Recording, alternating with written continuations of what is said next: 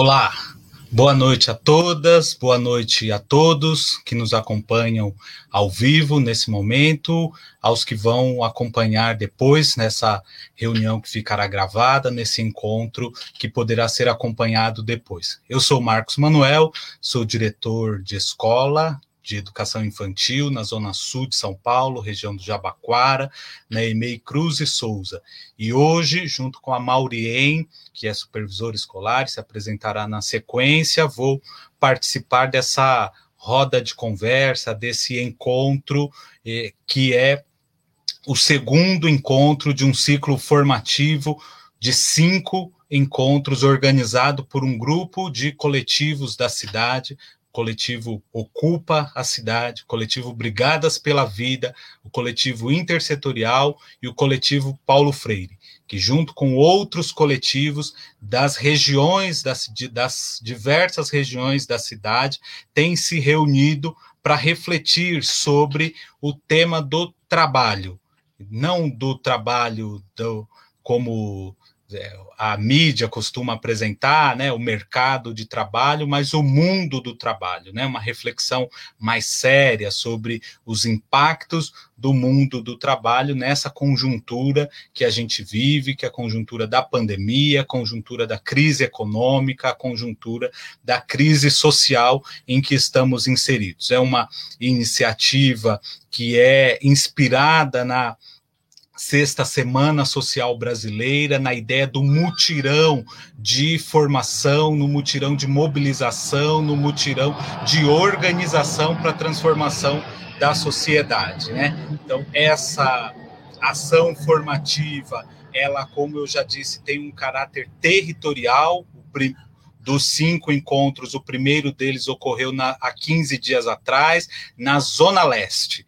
Hoje ocorre aqui na Zona Sul, com coletivos que depois a gente vai apresentar todos eles, são coletivos que atuam aqui na região da Zona Sul. Daqui a 15 dias o encontro vai ser no centro, daqui a 30 dias na região norte. E depois na região noroeste. Sempre virtual, porque a gente tem responsabilidade, a gente está enfrentando a pandemia, a gente garante o distanciamento social, mas a gente quebra o isolamento político, quebra o isolamento educacional, o isolamento cultural, promovendo encontros como esse aqui, onde a gente se reúne, troca ideias, fortalece a luta, fortalece os coletivos e organiza melhor quem está nos territórios.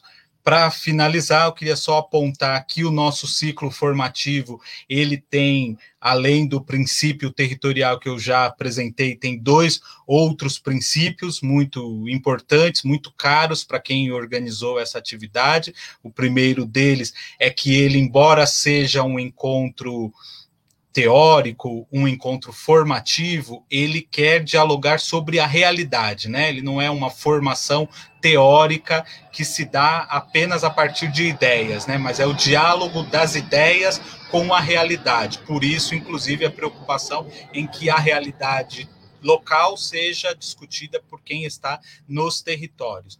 E o, as, o segundo princípio é de que é uma atividade que ocorre dentro do contexto da homenagem ao centenário do patrono da educação brasileira, o educador Paulo Freire, né? Essa foi a maneira como esse grupo de coletivos encontrou de homenagear o Paulo Freire, né? Fazendo aquilo que o Paulo Freire ensinou o Brasil a fazer, que é roda de conversa, é círculo de reflexão, é diálogo, não é aulão, não é palestra, não é show, é grupo que reúne, são várias pessoas, cada um vai dar uma contribuição de 5 a 10 minutos, depois a gente vai colocar as perguntas que foram feitas pelo, pelo chat, depois mais um tempo para comentários, e assim a gente vai construindo uma reflexão que é coletiva. Então, bom encontro para todas e todos, e até mais.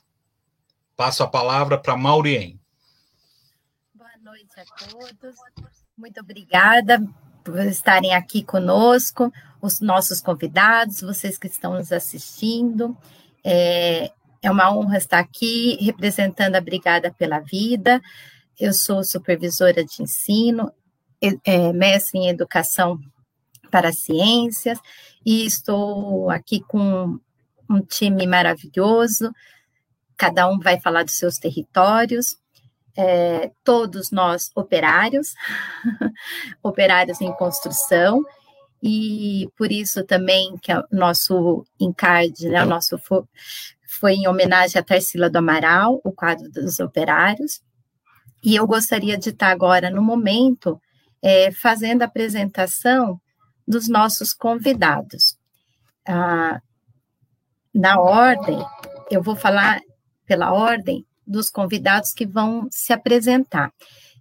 Primeiro, nós teremos a fala da supervisora de ensino do Ipiranga, a mestra em educação também, Cátedra Paulo Freire, Adriana Paz. Em segundo lugar, nós teremos a honra de ouvir a Ana Lídia Aguiar, doutoranda em Sociologia e pesquisadora do grupo Cidade e Trabalho da USP. Em terceiro lugar, o transportador escolar, né, condutor, o tio Edmar. Nós teremos também a professora Marineuza. Ai, calma aí. Deixa. A professora Marineuza.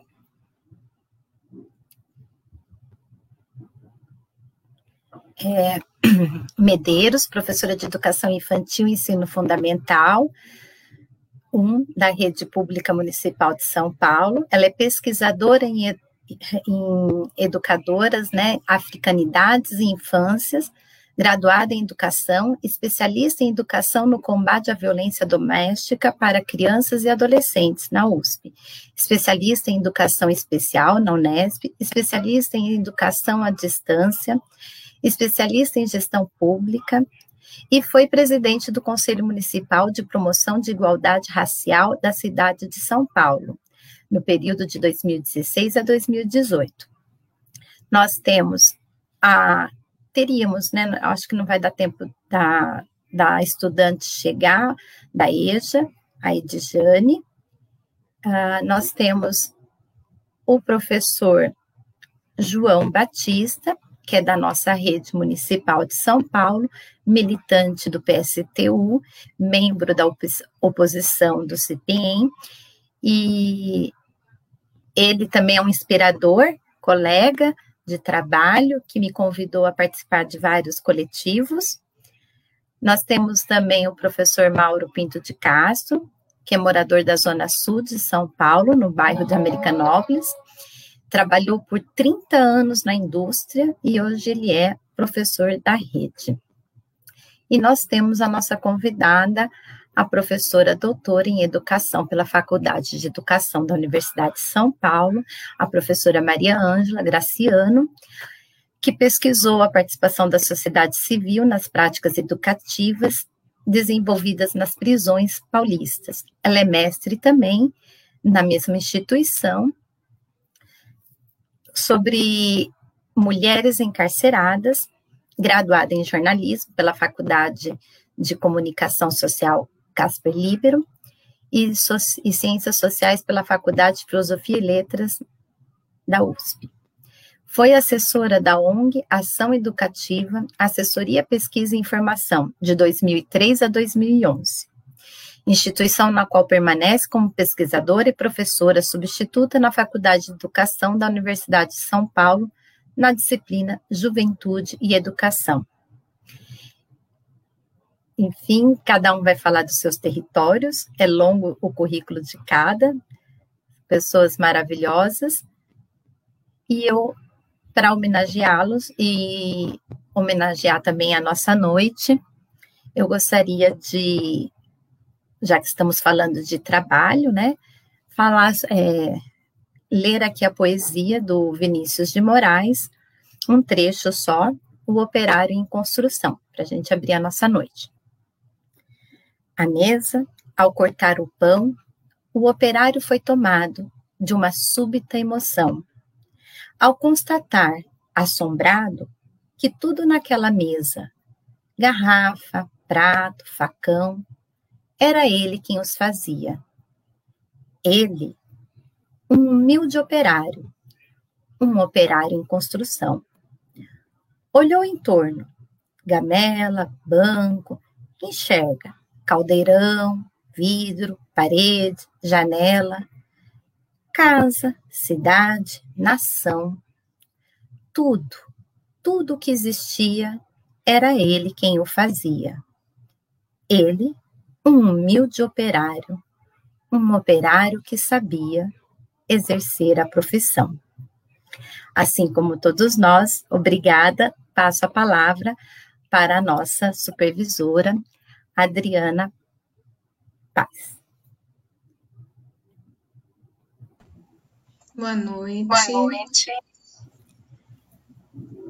Obrigada aí pela oportunidade.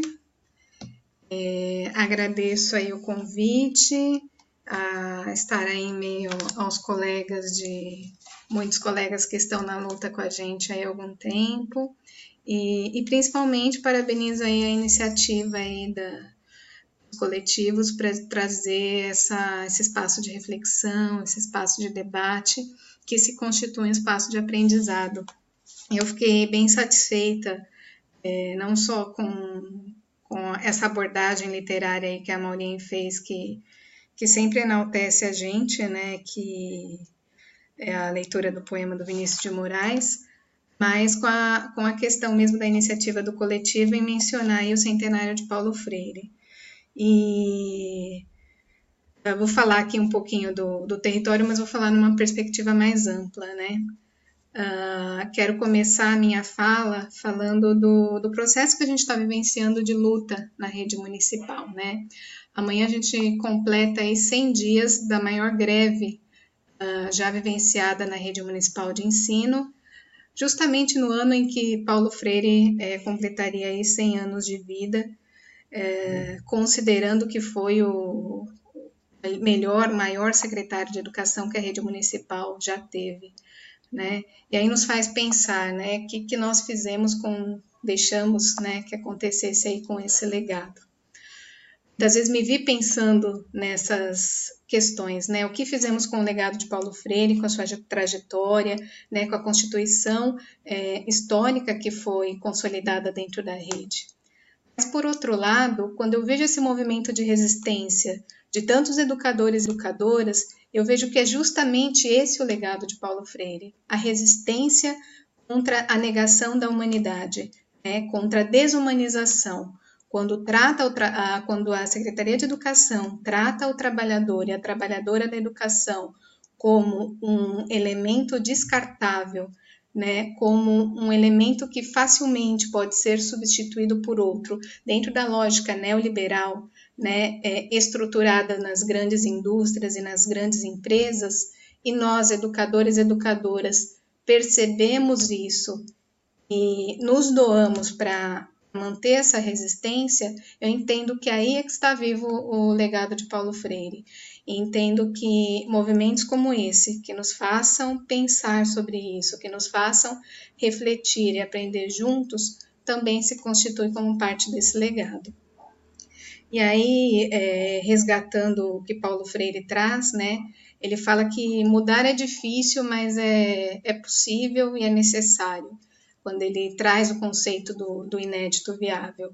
E o que a gente está vivenciando hoje, né, é, muitos poderiam dizer aí que seria o auge do, do, do, dos princípios neoliberais, né, com, com a desumanização é, em evidência e acatada e divulgada como verdade, né? Uh, eu entendo que na rede isso tem sido colocado como um silenciamento e negação da possibilidade de reflexão para a prática, né? Uh, ou seja, a precarização na, na rede diante os colegas, né, nós, educadores e educadoras, ela tem sido implementada é, com as políticas de gestões neoliberais que nós temos aí, da, dos partidos de direita que, que assumiram a, a gestão do município, é a política, sim, de negação da, da nossa humanização e principalmente da negação da possibilidade de reflexão. Né? É, nos impõe constantemente uma prática reprodutora. É, de, vou falar aí da perspectiva da supervisão escolar, né? Nos últimos anos, o que a gente tem vivenciado é uma lógica que não permite um diálogo, uma lógica de verticalização das relações, onde ah, o que é considerado diálogo para a Secretaria de Educação é totalmente diferente do que a gente considera dentro do princípio princípio freiriano, né, que é a troca, o debate, né, a troca de experiência, a troca de perspectivas, o processo de escuta, escutativa, né, o processo de reconhecimento de território, reconhecimento de experiências, é, não valorizando a subjetividade, mas valorizando o coletivo e os interesses coletivos, né, mas considerando a humanização a partir da perspectiva da subjetividade da, das pessoas envolvidas né? Uh, e aí o que, que desencadeia? Com o que, que conversa esse processo de negação da nossa humanização? Ou seja, uh, primeiro o, há uma escalada hierárquica extremamente autoritária que vai decaindo sobre a supervisão escolar, que se não refletir sobre o seu papel na rede municipal, acaba reproduzindo isso sobre a gestão das escolas que se também não refletir sobre isso, vai reproduzir sobre os professores, que se também não refletirem sobre isso, vão reproduzir sobre seus alunos, e daí alimentam a educação bancária, que não leva à reflexão e não leva à emancipação. E logo a gente se vê num sistema de alimentar aquilo que não muda, alimentar aquilo que nos oprime, trabalhar para o opressor, né? Não nos liberta. A gente acaba sendo mais um, um, instrumento dentro do mecanismo. E aí o que eu ouço, todos nós já ouvimos bastante, né? Ah, mas sempre foi assim, ah, mas é difícil mudar, né? É, ah, mas é, é feito, tá dado, como que a gente vai fazer, né? E aí que entra justamente a perspectiva de Paulo Freire, quando ele fala que é possível a mudança, que nada está feito e que é do sistema fazer com que nós pensemos assim, né? Que há uma fatalidade, que uh, os sujeitos não têm é, negar esse nosso vir a ser, essa nossa possibilidade de crescimento e emancipação. Não nos deixam nem pensar, né? Nós gestores supervisão, e aí a gente vai falando de gestão nas escolas também, somos massacrados pela burocratização. Uh, sem questionar se o documento que eu estou fazendo, né, é aquele documento que me chega, aquela planilha que é colocada, aquela questão que é, que é imposta nas reuniões, em que medida isso tem a ver com a minha atuação para a transformação da realidade do meu educando?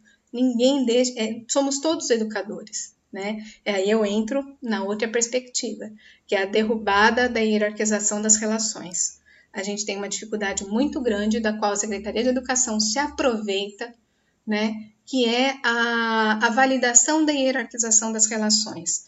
Nós nos distanciamos, sim, né? Do, dos, nós nos colocamos como classe trabalhadora, mas em que medida a gente consegue se aproximar e se entender como classe trabalhadora entendendo que é, o meu trabalho é tão importante e influencia e precisa ser discutido com quem está na escola e seja na direção da escola, seja trabalhando na cozinha da escola, seja trabalhando na limpeza da escola, seja trabalhando na secretaria, seja trabalhando em todos os locais, né? Somos todos educadores. Em que medida a gente consegue quebrar esse ciclo que nos separa, né, e que de certa forma favorece esse sistema, né, um sistema que uh, alimenta o opressor. O segundo aspecto, quando a gente nega essa humanização, e aí a greve pela vida vai, vai trazer isso nitidamente, né, é, que é a somos descartáveis, né, uh, estão aí é, impondo condições é, graves, né, para o retorno presencial. Nós já tivemos mais de 200 óbitos de educadores, é, somado aí muitos números que não são notificados de educadores que não são é, titularizados ainda como educadores. Então, quantos profissionais terceirizados, que é outro aspecto da precarização do trabalho na rede municipal que a gente precisa ter atenção, e que também, é, por processo da, da secretaria, não, não há tempo para pensar sobre isso, né? O tempo, o tempo para pensar, refletir e estudar uma formação emancipatória não existe na nossa rede. Né? A gente adota a lógica produtivista do neoliberalismo precisa trabalhar, precisa fazer, precisa cumprir prazo, precisa entregar o protocolo, precisa entregar o documento, né? E, e a gente não pensa no porquê, no para quê e para quem a gente está fazendo isso. Né? E, e, quando a gente está fazendo isso, a gente está silenciando, ajudando a silenciar outras vozes, e geralmente as vozes que são as mais prejudicadas em diferentes setores da sociedade, as vozes que ficam à margem, né? Muitas vezes. E aí, essas vozes, como eu mencionei, são vozes que muitas vezes não estão aparecendo nem nas nossas estatísticas. Servidores terceirizados que prestam é, serviço de manutenção nas nossas escolas, que possam ter sido contaminados e vierem a óbito, uh, servidores da, das empresas terceirizadas de, de cozinha, de limpeza, como que a gente consegue isso, né? O próprio fator da gente ter dificuldade de acesso a isso mostra o quanto o sistema se beneficia, né, da nossa dificuldade de articulação enquanto classe trabalhadora. É, a gente não pode se incomodar com condições de trabalho só quando mexe com, conosco no sentido é, pessoal né? Uh, nós somos o conceito de classe trabalhadora, ele é extremamente e o princípio é coletivo, né? Só, a gente só pode se considerar e se tratar como classe trabalhadora se eu me entendo parte de um coletivo que trabalha pela educação, que sustenta a educação no município. E se a gente parar para pensar, né, e se tivesse conseguido, e é uma luta, e eu acredito nesse inédito viável, a gente vai construir sim um coletivo que, que pensa né, que consiga refletir sobre isso e estruturar isso nas escolas, é, quando a gente conseguir isso, SME não vai reproduzir mais. Né? Nós somos maioria, trabalhando contra aí, uma lógica imposta pelo interesse de poucos. É, a própria greve revela isso, né? Acho que está estourando meu tempo já. Eu encerro aqui minha participação. Obrigada. Obrigada, Adriana. Agora temos a palavra Ana Lídia.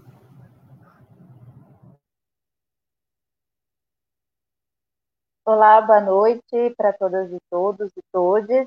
Né?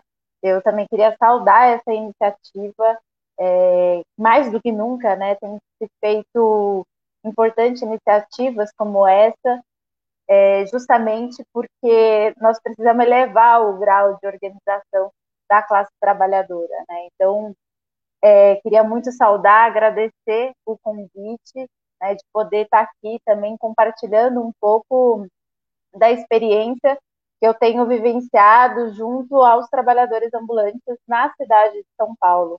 Né, é, os ambulantes que também são uma categoria precarizada, né, ficam aí é, enquadrados dentro dessa concepção também do trabalho informal, né, que é um trabalho residual do, do, do, do, trabalho sem direitos. Né? Então, aí também cabe para a gente uma reflexão já imediata da importância da gente começar a lutar por direitos universais, né? já que no Brasil os direitos eles vêm muito atrelados aos processos de formalização do trabalho, e num momento espetacular como esse que a gente está vivendo, né, lamentavelmente, que a informalidade e, consequentemente, a precarização do trabalho, inclusive dentro dos contratos formalizados, tem crescido abruptamente. Né? Hoje a gente tem, por exemplo, dados que só na região metropolitana de São Paulo é, são 180 mil trabalhadores ambulantes. Né? E na cidade de São Paulo a gente tem aí cerca de 81 mil trabalhadores ambulantes. Né? É, então, só para situar um pouco a minha, a minha fala, antes de começar propriamente nas experiências, né, dizer quem eu sou, da onde eu venho.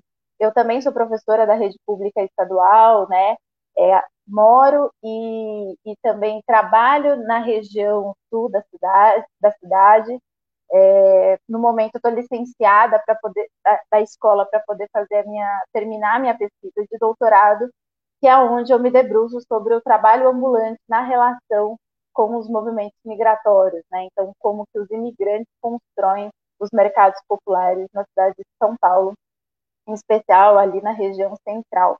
Só que a partir dessa minha pesquisa, enfim, a gente também que, que entende o papel da universidade, né, enquanto um ator social que tem que sim contribuir, né, para a luta política é, e também como militante dos movimentos, né, e é, dos movimentos populares, é, em, é, num processo de articulação em rede, né, tanto com o, o, as entidades, as organizações dos ambulantes, em especial o Fórum dos Ambulantes, que é um dos principais instrumentos de luta que os ambulantes têm hoje na cidade, né, é, nessa articulação em rede, juntando a, a universidade, juntando os movimentos dos ambulantes, juntando também os movimentos dos imigrantes, né, mais outros atores sociais, a gente vem formando uma rede é, de, não só de articulação, mas também de luta, né, para poder para poder nesse momento tomar as forças e elevar é, essa luta e, e dos trabalhadores ambulantes em especial agora nesse contexto pandêmico. Então, para poder situar um pouco a questão do território, né? Então foi dessa forma que eu, que eu me inseri bastante aí na luta dos ambulantes, tenho acompanhado cotidianamente o que significa ser ambulante aqui na cidade de São Paulo. Isso é um dado, né, é, que é bem interessante, que os processos de informalização, em geral no Brasil, eles acontecem né, no, nas regiões do interior, com exceção em algumas regiões metropolitanas, como é o caso da cidade de São Paulo, né, da região metropolitana de São Paulo e também da metrópole paulistana. Então, isso já traz uma característica bem interessante, importante de ser considerada, né, quando a gente vai falar sobre o trabalho ambulante e sobre os processos de informalização aqui na, na nossa cidade. Né? Então, é, ser, trabalha, ser ambulante na cidade de São Paulo é viver cotidianamente é, sob muita violência do Estado, é viver tendo que se submeter muitas vezes a burocracias de formas arbitrárias, né? é viver na luta, é viver na resistência e é ter que driblar muitas vezes não só fiscalização, mas também um sistema todo de corrupção. Né? Então a situação é muito difícil. E, a, e com a pandemia, é, a situação, né, o, as formas de controle e vigilância da cidade elas pioraram significativamente, né? elas aumentaram muito, é, em especial sobre essa categoria, que é uma categoria criminalizada, né? É uma, não, porque vamos, vamos só compreender que a informalidade ela, ela faz parte de práticas, né? que não são só de trabalho, mas que atravessam a cidade. E que o que dita o que é o formal, o que é o informal, é o Estado, né? Então, é, de uma forma muito arbitrária, muitas vezes, o Estado vai colocar determinadas práticas dentro né, dessa caixinha aí do informal, né, mesmo que existam práticas né, informais que também sejam praticadas por certas elites, mas o Estado vai perseguir, vai criminalizar justamente essa população, que é a população dos chamados pobres urbanos, né?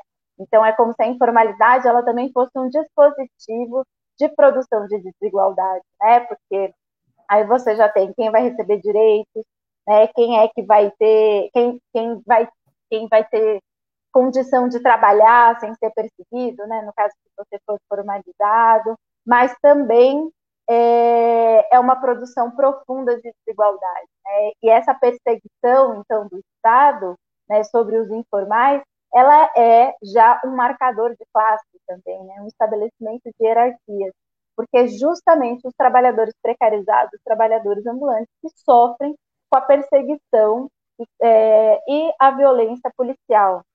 Né? E assim, até mais ou menos a metade, digamos assim, do, do ano passado, o meio do ano passado, né, que estava, né, a gente já estava numa situação muito difícil com relação à pandemia, a gente podia dizer que o Estado usava a violência policial como pretexto, para combater a disseminação do vírus. Só que depois Né? É, é, todo mundo sabe que a violência contra os trabalhadores ambulantes ela marca a história da cidade, ela marca a luta dos ambulantes, né? E a violência ela continua sendo muito praticada.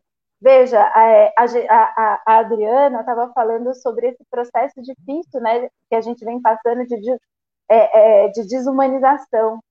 O que a gente enxerga também é um processo de negação total do Estado, né? O Estado ele negou auxílio os critérios que foram colocados, já dizia o, o, os critérios do auxílio emergencial, né? É, já, dizia, já selecionava, né, já passava a régua, assim, ó, tem uma parcela significativa da população que não vai receber, que não ia ter direito. Imagina os trabalhadores imigrantes, que são muitos, principalmente aqui na região central. Então, o Estado nega o auxílio, o Estado é, nega que comete a violência, e o Estado também nega a possibilidade do trabalhador ambulante rever a sua mercadoria ou rever seu instrumento de trabalho em momentos de, de apreensão. Porque, veja, o trabalhador ambulante não consegue, não conseguiu auxílio, ele é autônomo, como é que ele vai sobreviver no meio dessa pandemia, considerando ainda né, que o auxílio emergencial, o valor era muito baixo, e que ele sequer, enfim, hoje em dia estamos lutando aí né, para poder manter o mínimo possível de um, auxílio emergencial. Então, a situação do ambulante é, durante a pandemia era ou se arriscar na rua, né, é, correndo o risco de contrair o vírus, ou era ficar em casa, né, contrair o vírus e também sofrer a violência policial, né, ou ficar em casa e morrer de fome. Então, diante de toda essa situação, né, os trabalhadores ambulantes em especial aí nessa centra, é, centralizados, né, bastante na figura do Fórum dos Ambulantes, tiveram uma luta, é, estão tendo, né, mas travaram N lutas com a prefeitura na convocação de audiência pública, de criação de manifesto, e nesse momento, por exemplo, a gente, é, a gente continua na luta para conseguir receber né, as cestas básicas do Programa Cidade Solidária da Prefeitura, e para que elas sejam pelo menos mensais né, para os trabalhadores ambulantes. Uma vez que o ano passado, durante a pandemia inteira, apenas uma única vez a prefeitura distribuiu cesta básica aos ambulantes. É, isso porque também tem uma discrepância enorme entre o número de solicitações que são feitas à prefeitura, que são cerca, né, nessa última estimativa de cidade solidária, de quase 2 milhões de cestas, só que a prefeitura só tem capacidade de arrecadação e de distribuição de cestas de, de 100 mil cestas mensais. Então, a gente tem um problema muito sério, né, que diz respeito aí à sobrevivência da população, também por conta da falta de alimentos. É, eu não sei como é que está meu tempo, eu, né, se vocês puderem é, me informar, mas eu queria trazer só um último elemento importante é, para nossa para nossa região aqui. Em meio a todo esse processo né, da pandemia, de dificuldade que os trabalhadores ambulantes enfrentam na cidade, a gente ainda tem que lidar com uma, uma ameaça de despejo, de remoção e despejo de algumas bancas ali do Gradil do Povo de Açúcar, no Jabaquara, e também do metrô Conceição, num processo muito complicado, é, que enfim, tem toda uma história que não dá nesse momento para a gente detalhar, mas estão trazendo uma sentença de 10 anos atrás, completa de contradições, lá da época que o, que o era prefeito, que ele teve uma prática né, de perseguição né, de todos os ambulantes, queria acabar com o, trabalhador, com o trabalho ambulante na cidade de São Paulo, então eles trazem, né, a subprefeitura do Jabaquara traz uma sentença de 10 anos atrás para poder caçar esses trabalhadores, e em uma audiência pública, e assim, quando a gente pergunta,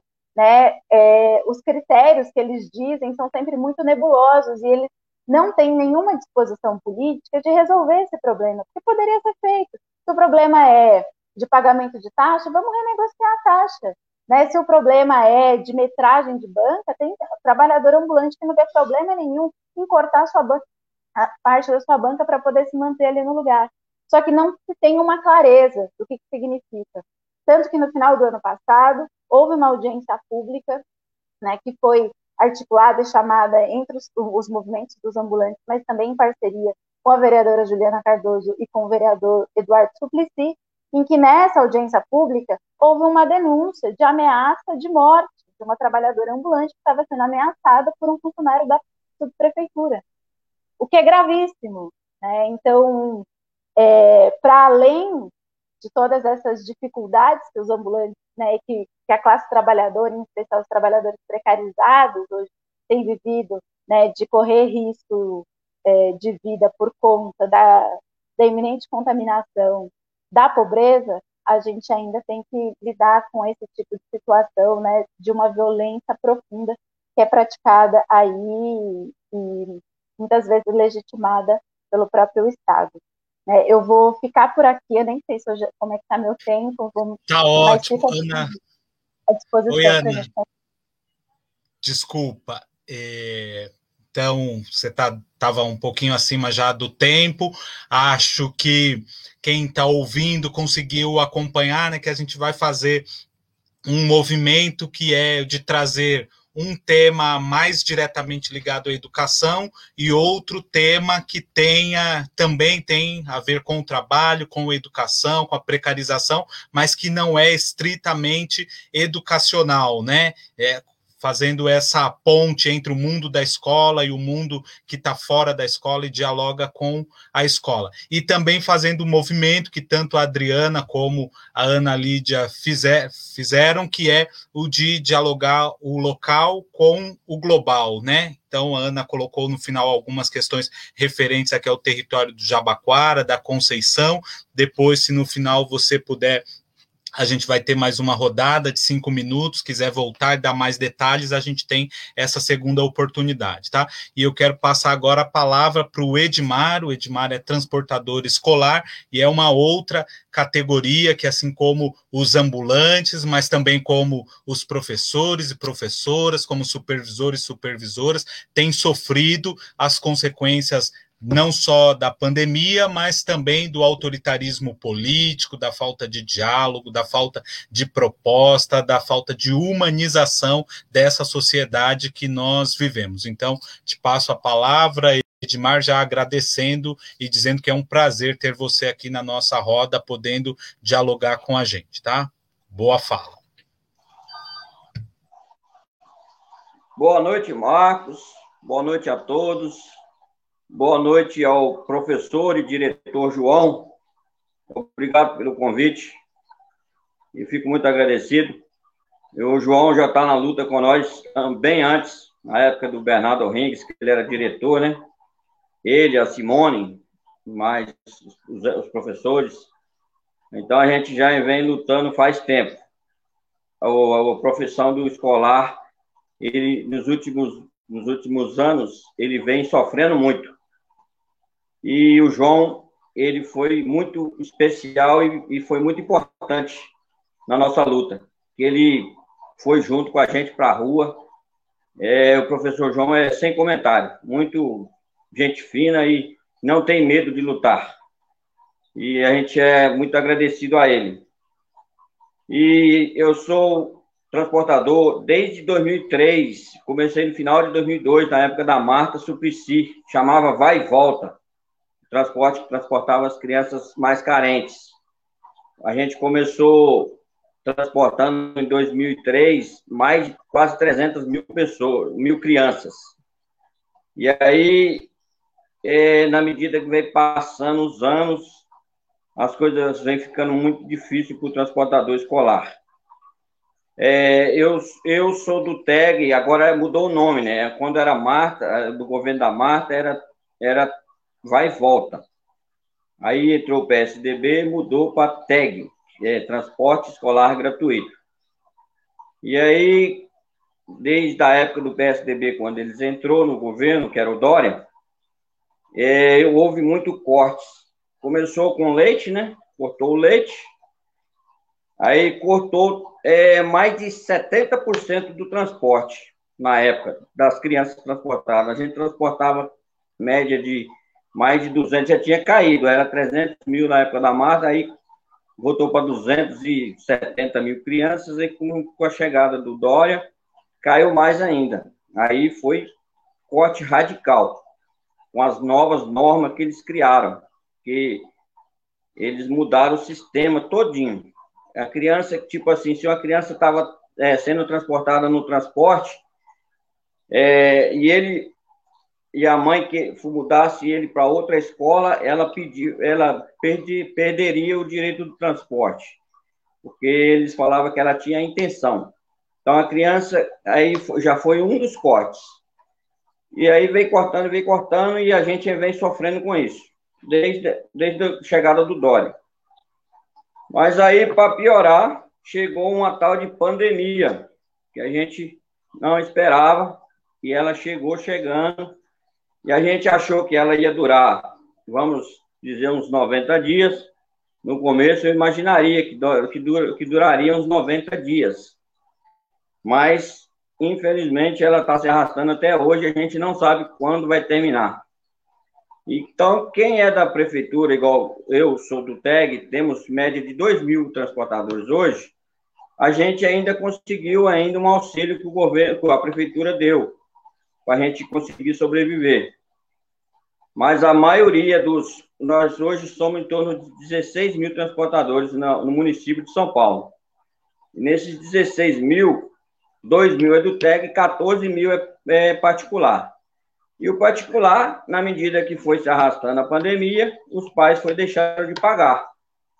Por vários motivos também, dificuldade, na medida que, a, que aprofundou a crise, os pais não, não conseguiam pagar, e aí os particulares, que carrega criança só do particular, aí ficou em situação muito mais difícil do que a nossa do TEG.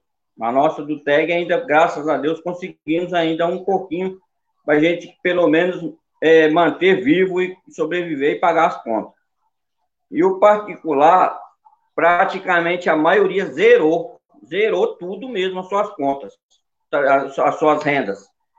E aí, o que que acontece? Aí começou os particulares a correr. Aí um vai fazer entrega, o outro tira o banco, vai carregar sucata, o outro tira o banco e vai, e vai, vai vender ovo. E como nós vimos, até caixão, transportador escolar está carregando. Carregando caixão, carregando cadáver, porque a situação ficou tão difícil que eles precisavam de acho que, não sei, vocês acompanharam as reportagens aí, acho que precisava, não sei se era de 50 ou 60 carros. Aí chegaram mais de 170 carros lá na fila querendo a vaga do transporte de caixão, de cadáver, porque a situação ficou muito difícil. Então, eles iam pagar 35 real a hora, na hora que eles viram que teve muita oferta de transportador passando fome, praticamente passando fome, eles baixaram para 20 e poucos reais a hora, acho que é 26 ou 27 reais a hora. E aí a situação ficou do jeito que está. O transportador aí carregando é, até cadáver para sobreviver. O dia todo para ganhar 200 e poucos reais por dia. É triste, mas é o que tem para hoje, né? Ou passa fome, ou faz, é, seja, pega esse tipo de serviço. Não desclassificando quem faz esse tipo de serviço, mas isso aí tem pessoas especializadas para isso, né? Não é o nosso caso. Nós transportamos criança. Mas tudo bem. Eu não critico e quem precisa, a gente sabe onde, onde dói e a gente sabe que tem que correr atrás. Então, nós estamos vivendo assim. Um faz, um trabalha com é, reformando casa, outro eu já fiz transporte de entregas, eu já fiz transporte de táxis, porque eu tenho quando táxi. Eu estou fazendo de tudo para sobreviver e conseguir pagar as contas, né? Muitos tios, a maioria, que devia o carro, perdeu o carro para o banco, que o banco é um agiota, filha da mãe, que eles não dão boi para ninguém. Eles falou, vamos é, é, mandar três parcelas para o final. Só que eles corrigiram, jogaram juro em cima de juro e aí o transportador, a maioria tem um monte aí que perdeu o carro do banco. Já encerrou a carreira literalmente. Esses não trabalham mais. E a situação ficou tão, tão difícil que até aqueles 600 reais que era para o transportador ter direito, ele não teve. Vou te explicar por quê. É, a gente, para comprar um carro, um carro hoje custa em torno de 150 mil reais. Você tem que declarar imposto de renda para você conseguir crédito no banco, senão você não consegue o tal do crédito para comprar o carro financiado. Você declara imposto de renda a partir de 28 mil reais, eles não deram direito dos 600 reais. Vocês acompanharam a reportagem, não tivemos direito nem dos 600 reais. Então, você vê que situação chegou escolar. Aí fizeram uns movimentos aí, para ver se a prefeitura dava um auxílio, e corre para lá, corre para cá, e mexe para lá, mexe para cá. Até hoje não vimos nada de auxílio da prefeitura também. Então, o escolar está literalmente largado às traças. Eu estou falando em nome da nossa categoria, porque eu estou vivendo na pele, eu sei o que é. E eu ainda, graças a Deus, igual eu falei para vocês, nós que temos do TEG, que é o transporte escolar da prefeitura, ainda temos um, um pouquinho para nós sobreviver. Somos 2 mil, em torno de 2 mil transportadores. Mas mais de 14 mil transportadores está largado de qualquer maneira. É difícil, infelizmente, mas é o que, o que estamos vivendo hoje. E a gente, mesmo na dificuldade, a Simone me ligou quando começou a pandemia, nos, nos três primeiros meses. A Simone me ligou, que é era professora junto com a gente no Bernardo Ring, junto com o João diretor.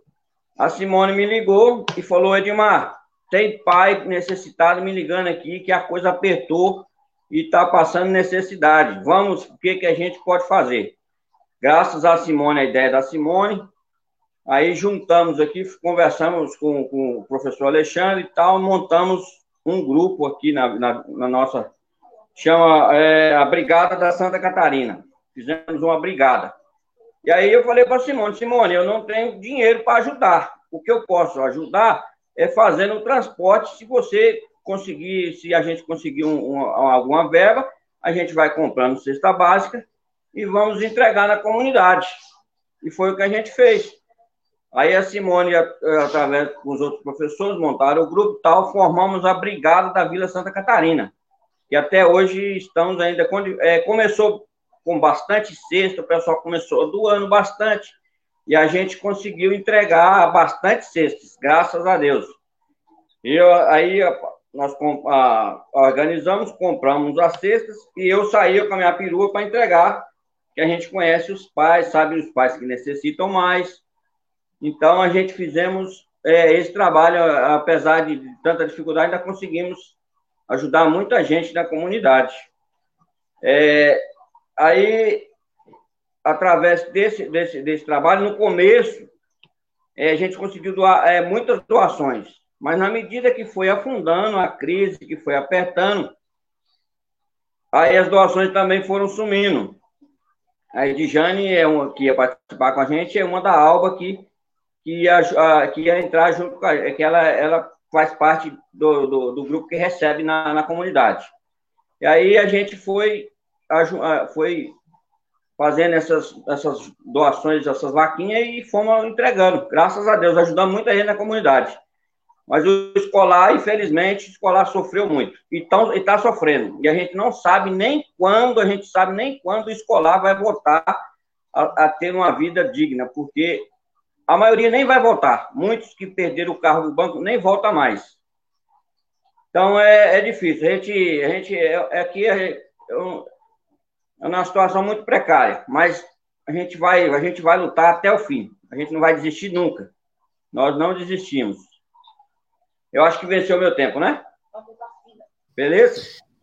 Isso aí, é, eu, Edmar. Outra coisa, eu queria, eu queria, através do grupo aqui, é, a gente queria também fazer uma solicitação para ver se eles liberam a vacina para o transportador escolar, porque o transportador escolar também ele está de frente junto com os alunos.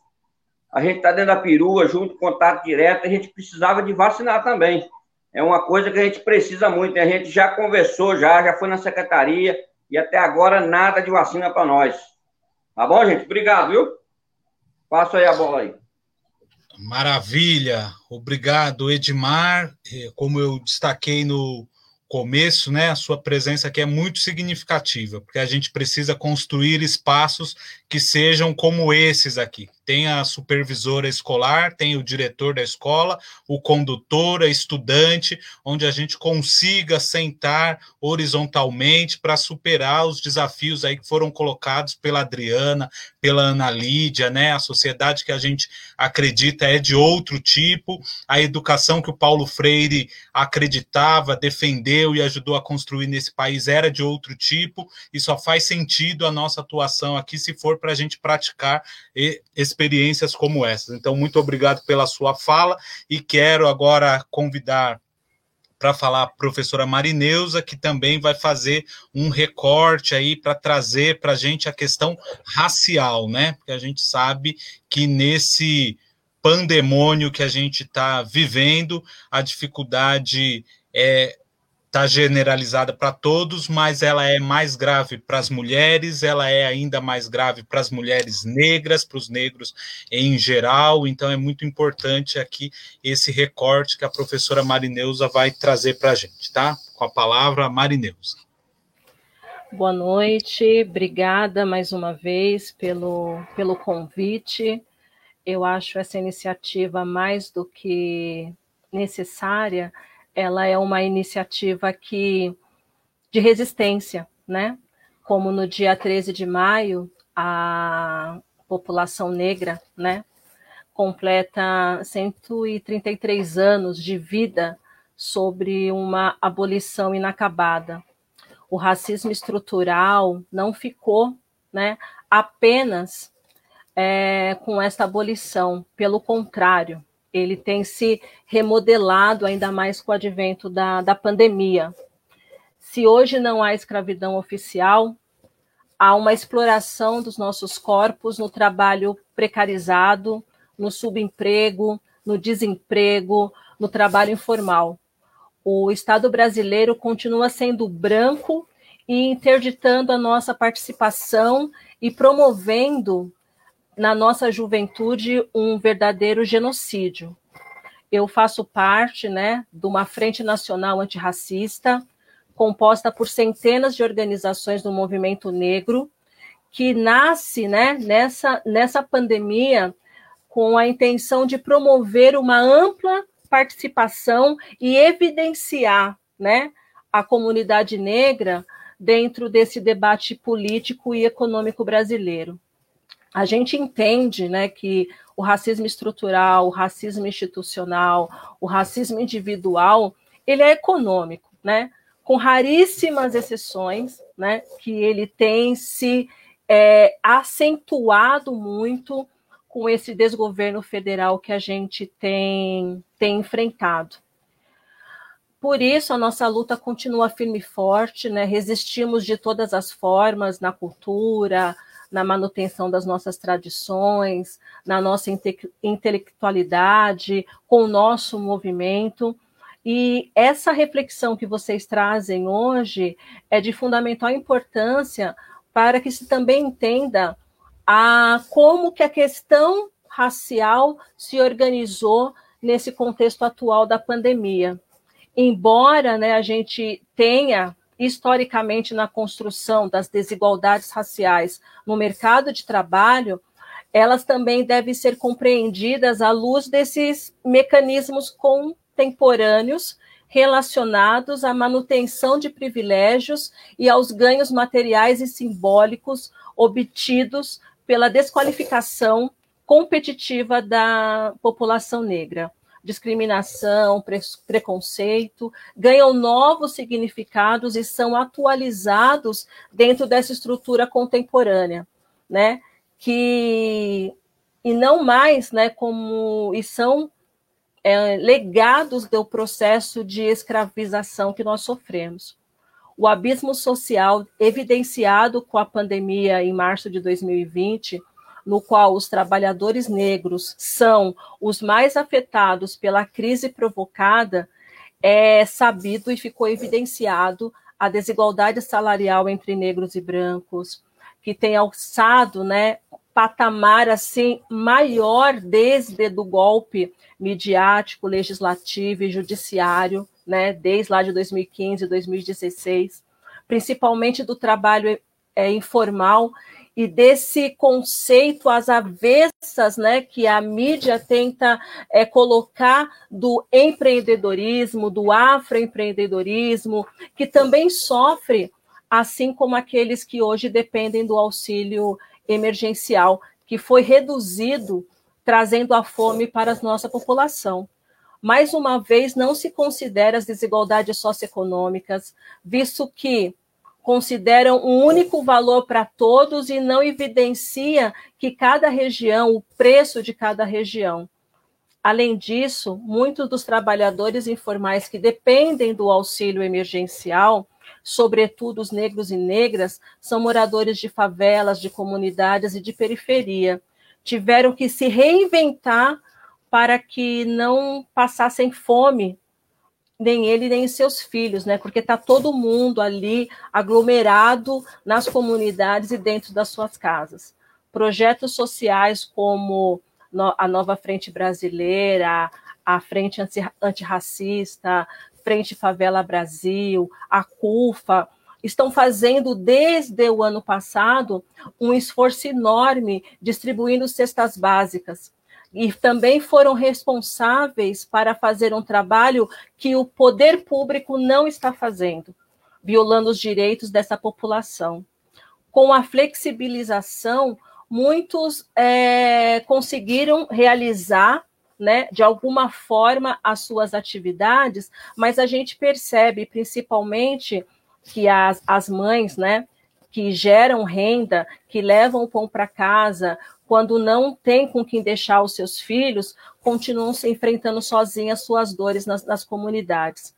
Nesse sentido, é impossível se falar de precarização, é, descartar a exposição das empregadas domésticas, né? Inclusive, em alguns estados, são considerados como serviços emergenciais.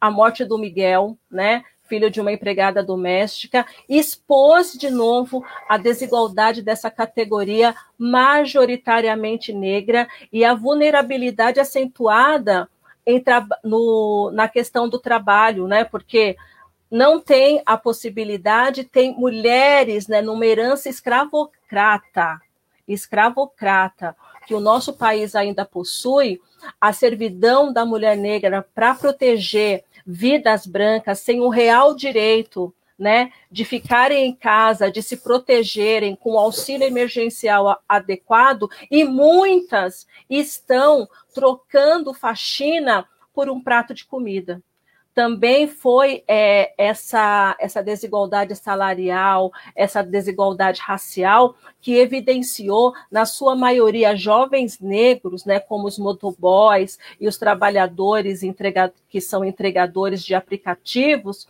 que trouxe à tona toda essa precarização. Né, como o caso lá do Matheus Pires, né, um ex-motoboy, que foi agredido com cuspes na cara por um usuário de um, de um aplicativo delivery. Né? E aí, dada a repercussão do caso, que é um caso de racismo, né? aonde milhares de vidas negras são expostas diariamente a situações como essa, né, que ele conseguiu, né, com toda a repercussão que teve na mídia, fazer uma, uma reabertura de um comércio, mas que evidencia, por um outro lado, que ele foi um, né, que com repercussão midiática das redes sociais, conseguiu ter, ter um amparo porque ele se posicionou, né? Foi um jovem negro da periferia, trabalhador de aplicativo que se posicionou. Mas milhares de outros continuam sendo infectados, continuam tendo poucas, pouca escolaridade.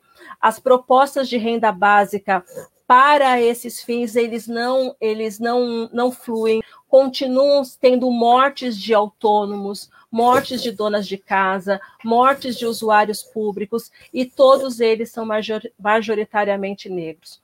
Uma outra coisa que é preciso evidenciar, né, que segundo o Ministério Público do Trabalho, a pandemia também aumentou o trabalho infantil em São Paulo, principalmente entre as famílias negras. Pessoas negras são também mais barradas em pedidos de empréstimos, as mais afastadas da aposentadoria do INSS, as que mais enfrentam as crises sem reservas financeiras, Mulheres negras, por sua vez, 80% das que não possuem nenhum tipo de reserva, além de serem as empreendedoras, afroempreendedoras, as mais atingidas, o que fez com que o auxílio emergencial para muitas delas se tornasse algo é, indispensável. É preciso reconhecer que o recorte da desigualdade no mercado de trabalho existe, o recorte racial, e que fez com que é, muitas voltem para suas casas sem, sem ter o que comer. A frente antirracista né, marca a nossa luta por igualdade em todos os sentidos. Combater o racismo destaca o nosso sentido de humano, mesmo em meio a uma pandemia como o coronavírus. E a gente precisa realmente falar, denunciar e evidenciar esse, esse abismo social que nós estamos vivendo. Então, o tempo é curto, mas essa é a minha, é a minha contribuição. Obrigada, Mauro, obrigada, Marcos. Nossa, obrigada tu.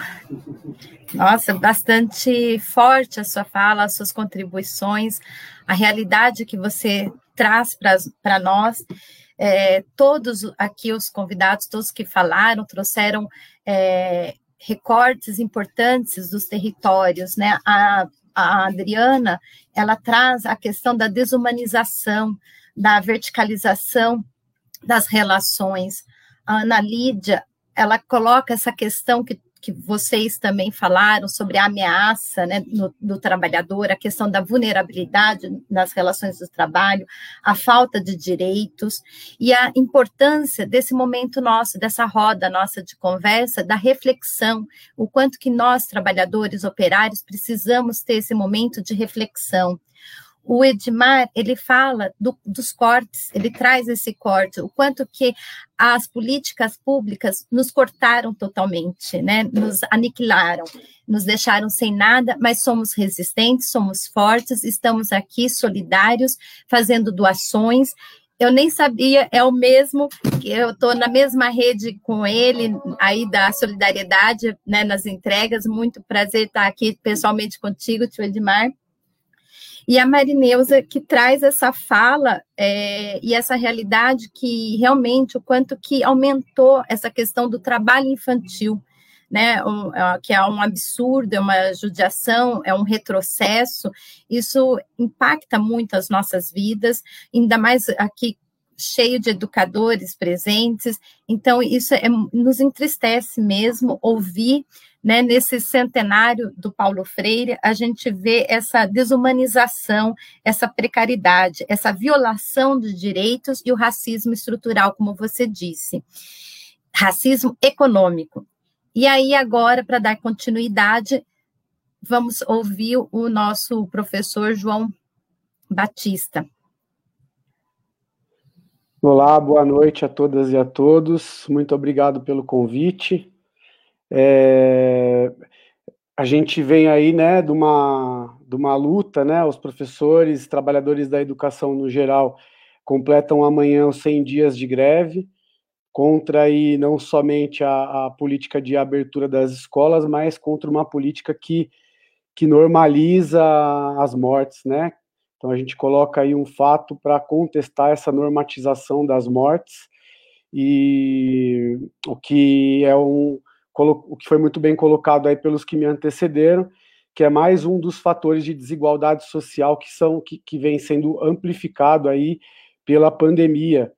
Né? Se a gente já vivia uma crise econômica estrutural do capitalismo antes do início da pandemia, essa pandemia ela aprofundou e com isso ela aprofundou o racismo, a violência contra a mulher, a precarização no trabalho, a precarização dos serviços públicos, da educação e consequentemente também é, do trabalho né, da, dos educadores. Acho que o, o, Brasil né, já passa por um processo de desindustrialização desde a década de 80, vindo para cá, sendo aprofundado, o que impacta diretamente na educação. É, é importante a gente pensar né, a educação enquanto algo é, algo condicionado diretamente pela economia, pelo mercado, pelo mundo do trabalho, aí como bem colocou o Marcos Manuel no início. e, essa, o, e o, que, o que significa essa o que significa essa desindustrialização do nosso país para a nossa educação. Então, nós, nós assistimos aí, juntamente com esse processo de desindustrialização, que mantém o Brasil aí é, dependente, uma economia primária, dependendo basicamente da exportação de matéria-prima, acompanhado num desinvestimento na educação, tanto na educação superior, em relação às pesquisas, a, a, até a nossa educação básica, porque a escola ela serve ao mundo do trabalho, ao mercado de trabalho aí, né? Qual, qual é a formação que a classe dominante brasileira espera para atender os postos de trabalho? Nós não temos uma classe dominante que exige uma educação de qualidade para um país industrializado, pelo contrário.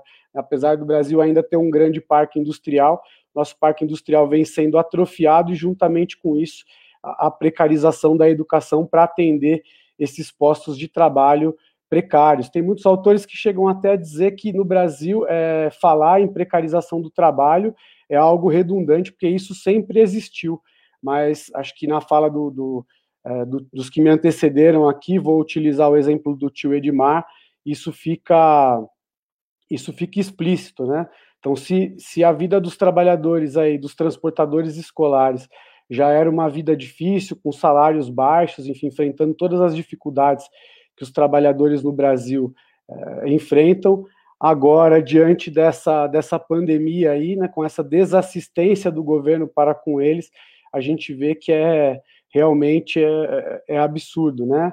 o tio, Edmar, o tio Edmar dizendo não houve política de, de suspensão do pagamento dos carros, não houve política de auxílio por parte da prefeitura, a prefeitura que, inclusive, é, colocava aí que a contratação das mães que auxiliam, auxiliam dentro da escola era uma preocupação com o desemprego na cidade de São Paulo, a mesma prefeitura que tinha acabado de demitir dezenas, centenas aí de trabalhadores da limpeza, e essa mesma prefeitura que desassistiu os transportadores escolares acho que é importante ressaltar, a, né, a, enquanto isso, os bancos que tomaram as vans estão batendo recordes de lucro.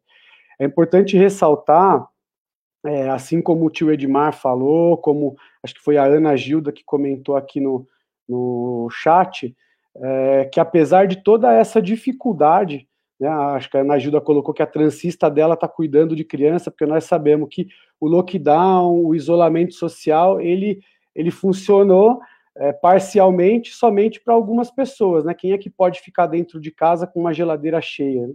sem subsídio econômico?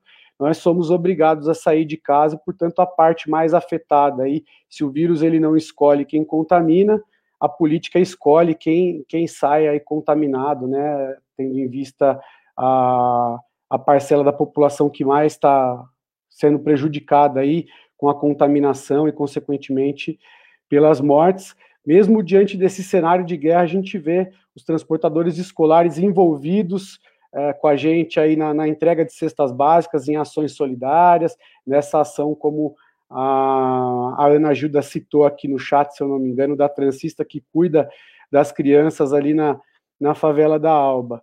É, lembrando que além da nossa greve, que completa 100 dias amanhã, foi citado o território aqui do Jabaquara, nós tivemos algumas ações dos metroviários que estão em greve aí, em tentativa de negociação no, no Tribunal Regional do Trabalho é, também, né? Então, assim como nós, como bem é, iniciou aqui a live a Maureen falando do trabalho, do trabalho enquanto classe, né? Todos nós aí que dependemos da, da, da venda da força de trabalho para sobreviver, então deixo aqui também todo o nosso apoio aos metroviários.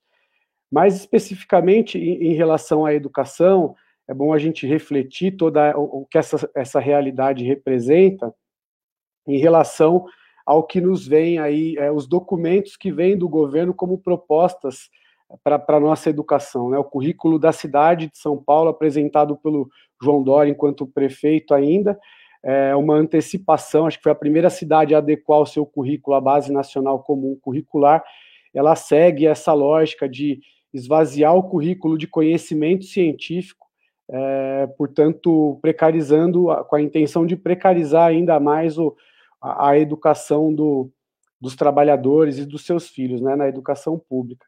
Acho que é importante a gente ressaltar aqui uma fala que foi feita pela Adriana, da, do espaço de reprodução. Né? A escola, como uma instituição de Estado, ela tem, é, em sua maior parte, assim, a capacidade de reproduzir o modo de, de produção em que a gente vive, o modo de produção capitalista com essa estrutura hierárquica autoritária, apesar né, da gente viver aí num regime democrático, democrático dos ricos, o que ainda é muito melhor do que uma ditadura, por isso a gente luta frontalmente contra esse governo federal, que além de tentar impor aí um projeto de ditadura, é a principal barreira para vacinação, para que a gente possa salvar é, as vidas em risco ainda no Brasil, mas que é, existe uma resistência contra essa, essa reprodução, né? A, apenas a reprodução da, do modo de produção, capitalista, capitalista.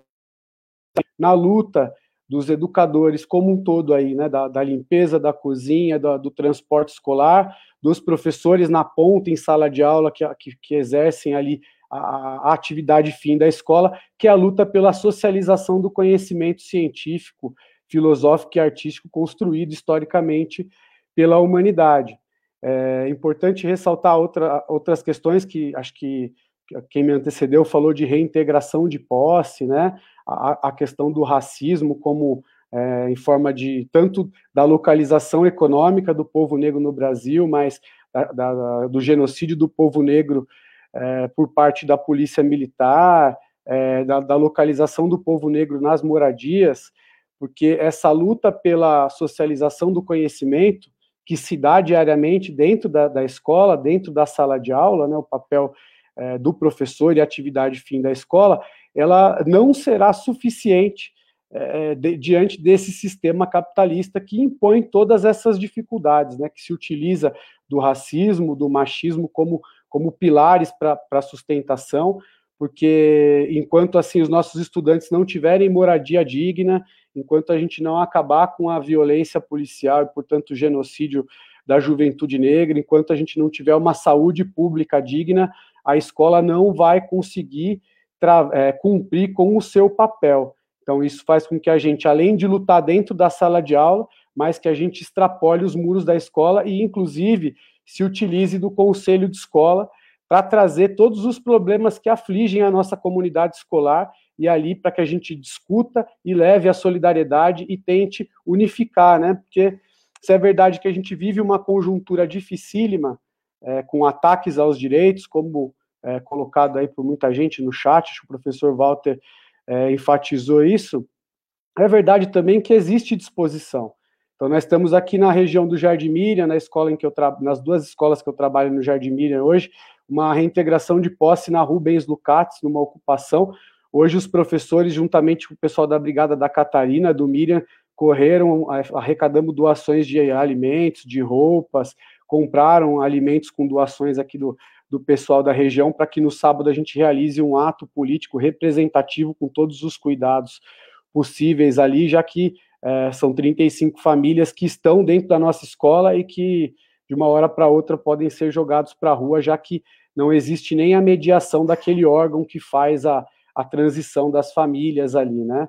Então acho que é interessante, é importante aí parabenizar o, os organizadores para que a gente possa trazer os transportadores escolares, a nossa comunidade, todos os segmentos, o professor Mauro que vem aí da, da do chão da fábrica, para que a gente consiga é, realmente aí construir uma, uma direção para unificar todas essas lutas em rumo aí à construção de uma sociedade socialista, uma sociedade sem classes. Obrigado. Ok, João, muito obrigado, parabéns pela fala.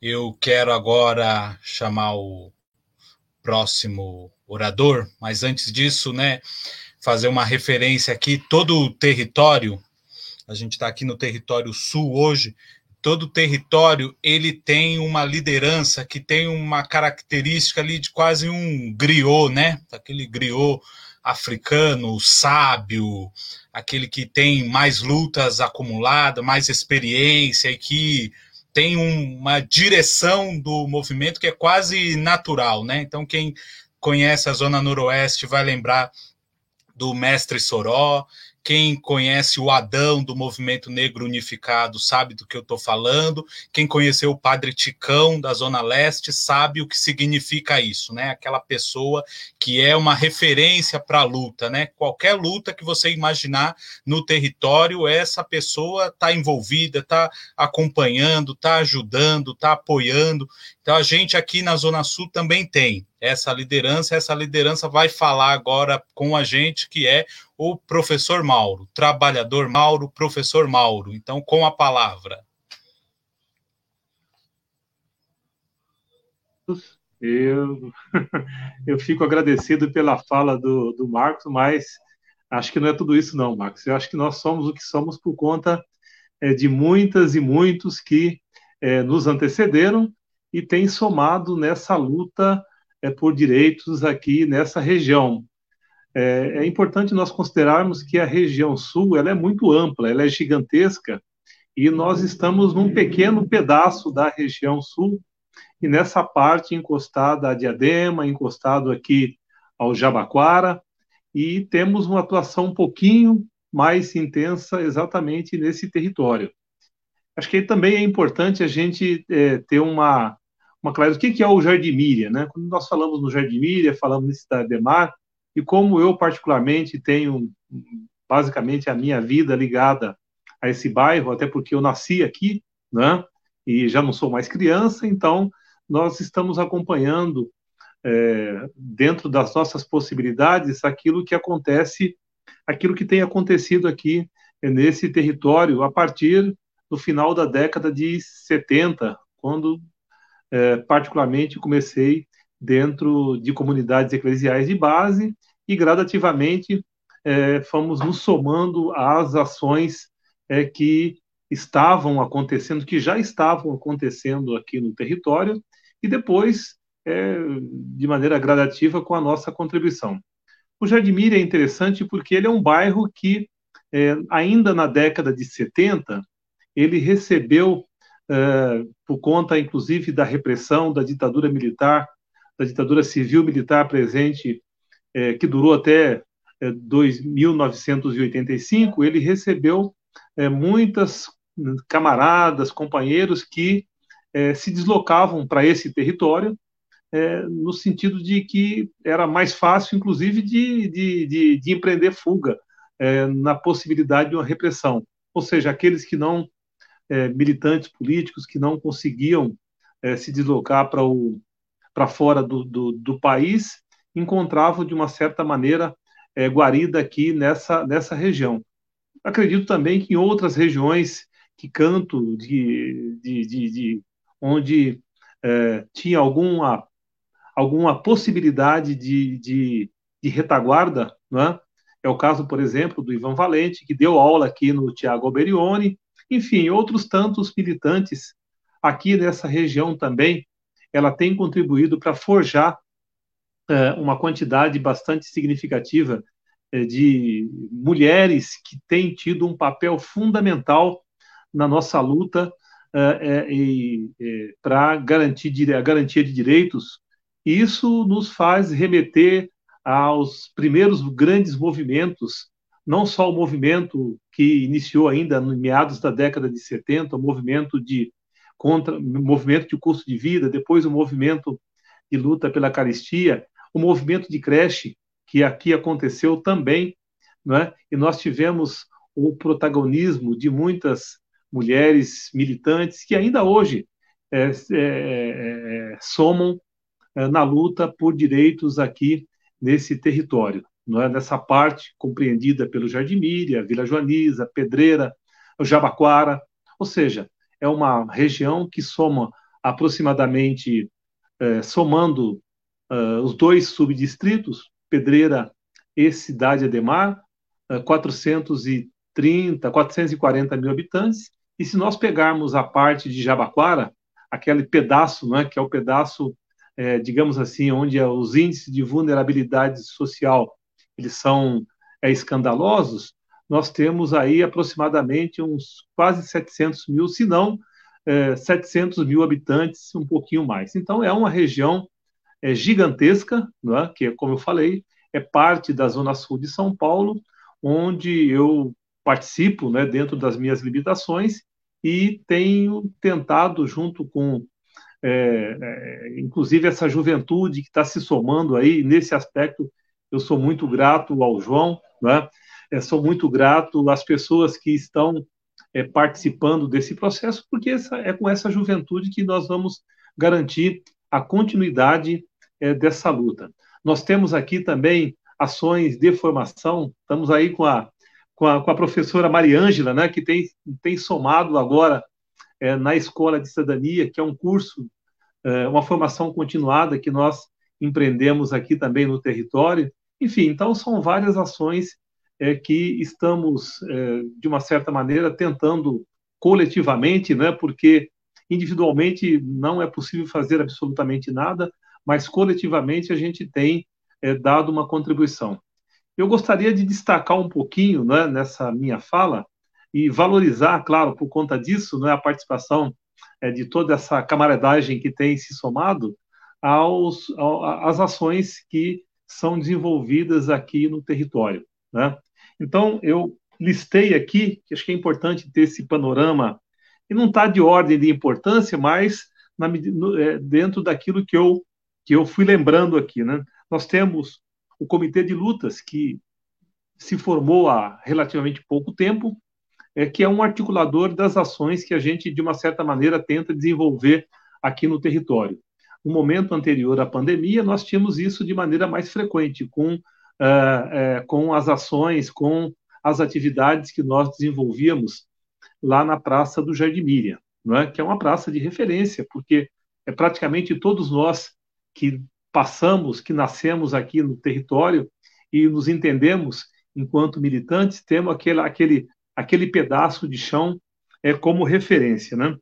Temos o, agora, é, criamos também o Expresso Periférico no finalzinho de 2019 é, para fazer esse processo de comunicação.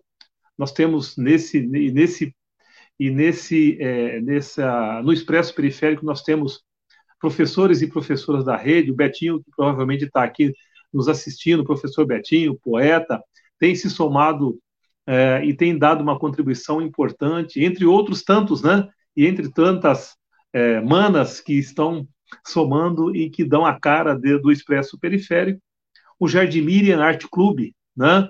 E nesse sentido é importante a gente lembrar do papel da cultura e da juventude que tem tocado a cultura aqui no território através dos saraus, o sarau do vinil, o sarau Poesia de Porão, né, que é, é, liderado aí pelo, pelo professor Betinho.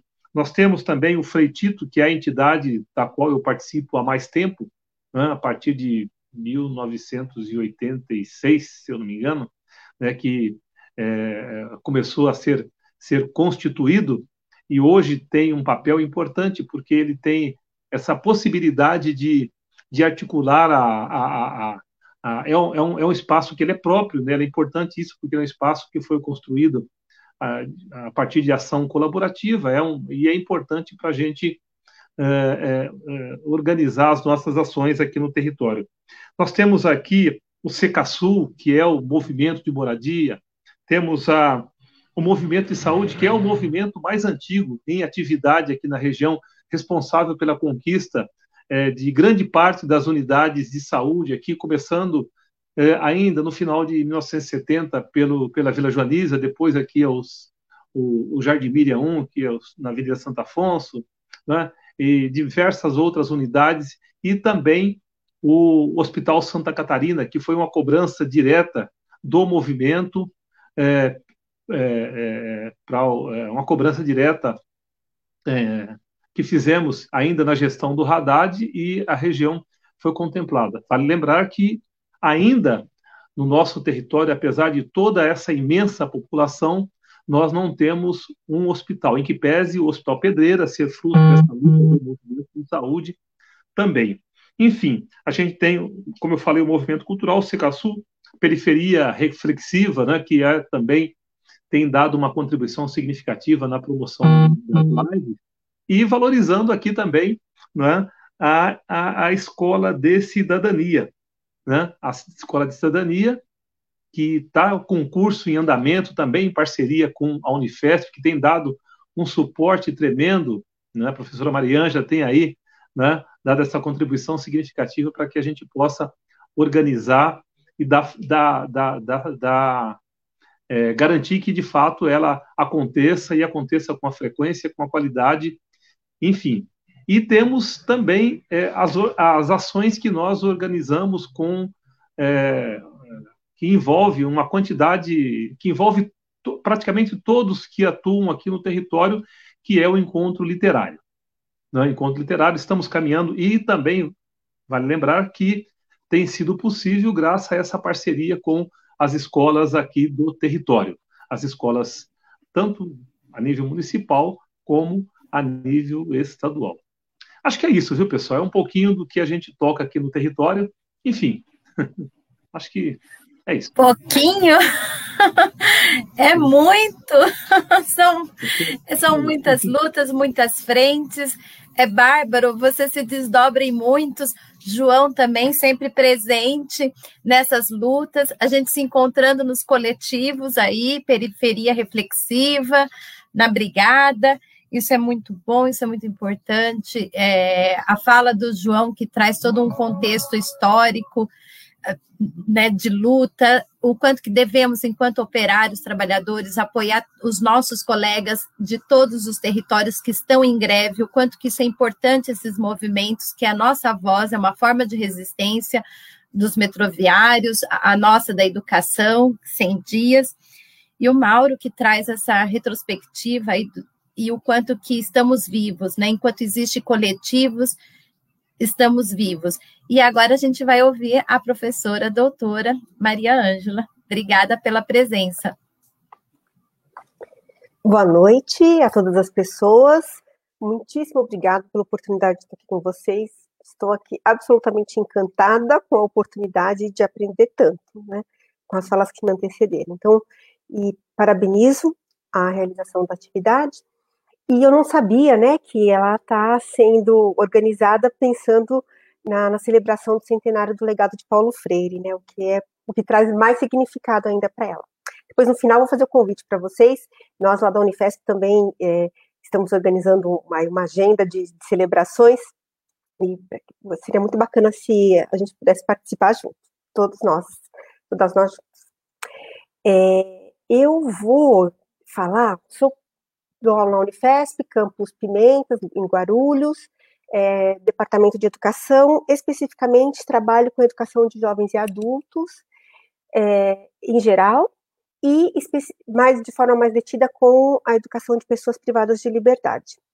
Na Unifesp, eu e outros nove colegas, nós participamos do programa Residência Pedagógica, né, que é o nosso modelo de estágio, e que é um lugar é, onde acontece uma interlocução muito é, forte com, as, com diversas redes é, públicas de ensino. E é desse lugar que eu vou falar, é, trazendo aqui algumas reflexões que a gente tem feito com profissionais da educação e também com educandos e educandas da educação de jovens e adultos. Vou trazer para a conversa, uma, lamentando muito que a Edjane não esteja aqui com a gente, a educação de jovens e adultos. É, bom, educação de jovens e adultos é modalidade, como diz o professor Miguel Arroio, né, é a modalidade periférica para as pessoas periféricas. É aquela modalidade de ensino que é, foi estabelecida na Constituição em 88, depois entra na LDB em 96, mas no mesmo ano ela é impedida, seu financiamento é impedido pelo presidente Fernando Henrique Cardoso, nos governos Lula e Dilma, a gente teve aí um avanço considerável do ponto de vista de políticas de reconhecimento de direitos, de segmentos é, que tiveram afirmado seus direitos educativos, e aí eu vou citar especificamente a população carcerária.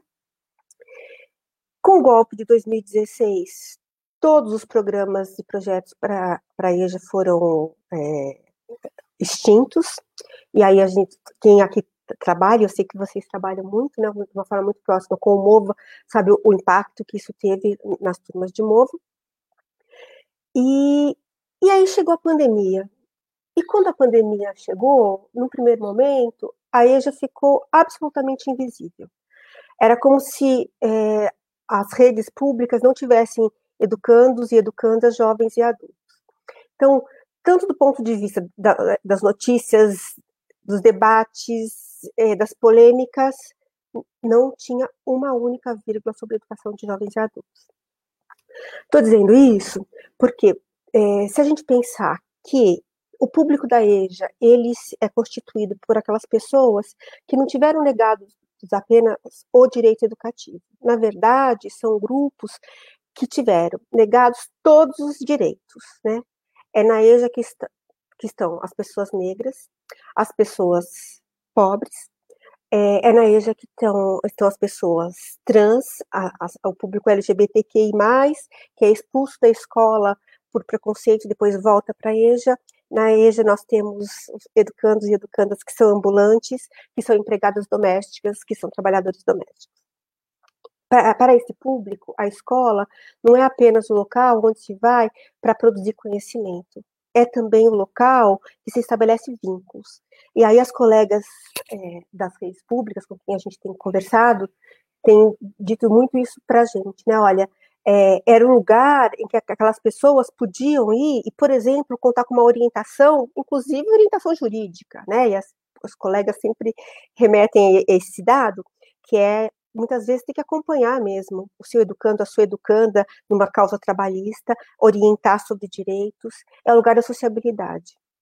E isso tudo foi cortado, é, o Estado se omitiu totalmente, e não fosse pela ação de solidariedade, como o Edmar e outras pessoas aqui já disseram, é, essas pessoas estariam completamente, completamente abandonadas estou dizendo abandonadas e não estou falando é, de assistencialismo, não. Estou falando que é da oportunidade de estar em contato e estar em contato e produzir laços de solidariedade e produzir alternativas, alternativas de sobrevivência neste momento. Isso foi, de maneira geral, em todas as redes. O que a gente teve de diferente foram profissionais da educação que se juntaram com a comunidade e fizeram diversas ações. E na, na, é, nos estabelecimentos prisionais, pior ainda. Então, nós temos hoje no Brasil mais de 700 mil pessoas. Todas as notas técnicas que saíram, não se tinha uma única menção à educação nas unidades prisionais, e, de maneira geral, essas atividades foram suspensas. É, e, quando retornaram, ainda assim dependia da boa vontade das direções de unidades autorizar ou não que elas acontecessem, ainda de maneira remota. Então, estou dizendo isso porque vou encerrar por aqui, aí nos cinco minutos eu vou dizer assim, talvez, junto com outros pontos que vocês já trouxeram, a gente tenha aí uma agenda de mobilização em defesa da educação de jovens e adultos, nesse momento, neste momento e quando a pandemia passar. É isso, muito obrigada.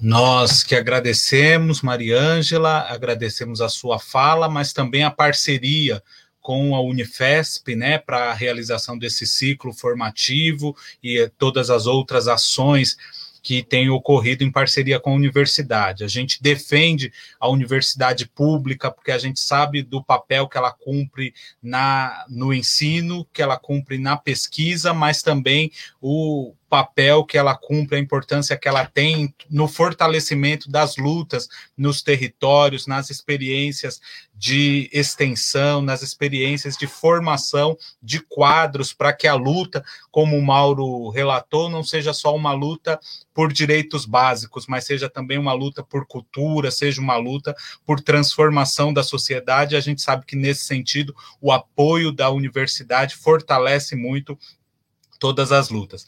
A gente combinou um roteiro aqui que é o seguinte, né? Que nesse momento a gente faria que, a, o apontamento das questões principais que apareceram no, no chat, foram várias questões, e depois devolveria para que cada um e cada uma que falou tivesse mais cinco minutos para comentar e depois já finalizar como são muitas questões, as mais importantes, as mais significativas foram sendo já apontadas, aí foram subindo pelo Matheus, que eu quero aproveitar aqui para agradecer, além de nós que estamos na tela, a gente tem o Matheus, que é o nosso grande líder no dia de hoje, que está aqui conduzindo essa nave, né, essa roda de diálogo, de comunicação aqui, então Matheus está na técnica, então agradeço muito. E ao longo da conversa, ele foi colocando as questões aqui, então vocês devem ter já é, pego algumas delas. Mas eu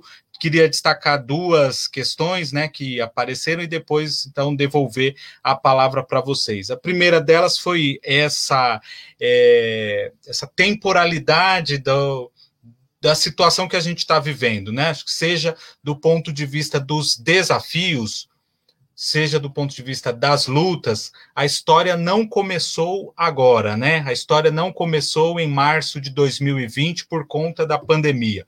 O Edmar lembrou muito bem que quando Dória entrou, começou a cortar o, o vai e volta, né? Então não foi a pandemia que trouxe problemas para os condutores. O Mauro lembrou aí as lutas do, do enfrentamento à ditadura, então para mostrar que a resistência também não começou com uma greve de 100, que comemora, que faz 100 dias amanhã, mas começou muito antes, e ela tem perspectiva histórica, né? ela tem continuidade. Então, acho que esse é o primeiro destaque que eu traria. E o segundo é o de mostrar a complexidade também da, da luta, né? Porque os desafios e as lutas, elas são territoriais, por isso a gente tem feito questão no Ocupa Cidade, nas Brigadas pela Vida, no coletivo Paulo Freire, no BR Cidade, em todos os coletivos onde a gente está organizado, a gente faz questão de recortar territorialmente, porque a gente sabe que tem coisas que são específicas aqui da, da Zona Sul, tem lutas que são específicas da Zona Leste, tem articulações que são mais potentes lá na, na região Noroeste. Então é importante valorizar, apoiar fortalecer essas articulações territoriais mas, ao mesmo tempo, linkar, fazer a relação entre as questões territoriais com as questões estruturais, com as questões globais, com né, quando o João traz o, os bancos, assim como o Edmar também, quando a Ana Lídia traz a questão né, do, da política, da macropolítica do governo federal, assim, é, é esse o desafio, né? Porque senão a gente fica a vida inteira lutando só pelo, né, pela água no, no bairro, pelo esgoto, pela luz, que são importantes, mas tem que dar o salto também para fazer a luta pela disputa do projeto de sociedade, projeto de país e o projeto de outro mundo possível, né? alguém citou ao longo da, da fala aí a palavra socialismo, né? E a gente precisa resgatar a utopia da sociedade socialista, a utopia da sociedade sem classes. Então, é, esses dois destaques que eu faria e passo agora para vocês, passo novamente a palavra, começando pela Adriana, né? Pra, que num prazo aí a gente sabe que é muito curto, né, um prazo pequeno, cinco minutos, para que possa fazer outra outra rodada aí, outro comentário e já aproveitar para se despedir, tá? Acho que o, um formato como esse que a gente apostou, ele tem o problema de não garantir uma fala longa para ninguém, mas ele ao mesmo tempo garante uma diversidade de falas que sem dúvida nenhuma enriquece muito o encontro. Eu saio de hoje, já adianto isso, saio de hoje enriquecido pelas contribuições que vocês trouxeram aqui, tá? E te passo então, Adriana, a palavra. Obrigada, Marcos. É, eu queria comentar que eu também fico muito feliz com esse encontro. É, todo encontro ele, ele transforma, né? Desde que a gente se abra para a transformação, que a gente se permita e eu fiquei muito feliz de ver uma experiência freiriana nesse encontro. Né, uma questão da gente estar tá discutindo educação sobre pontos de vista de todos educadores, né, seja no âmbito popular, né, ou seja no âmbito da, da, da academia, ou seja no âmbito da, da formalização da educação básica. Né, mas no, princípio freiriano somos todos educadores desde que nos estivemos dispostos a isso, né? E aí você traz a questão da perspectiva histórica da greve e o recorte territorial. É, eu quero destacar que me chamou muito a atenção a fala da, da professora. Peraí, que eu não consigo, estou enxergando aqui. Espera só um pouquinho. Da professora Marileusa, exatamente, né? Que ela não tem um recorte territorial, né?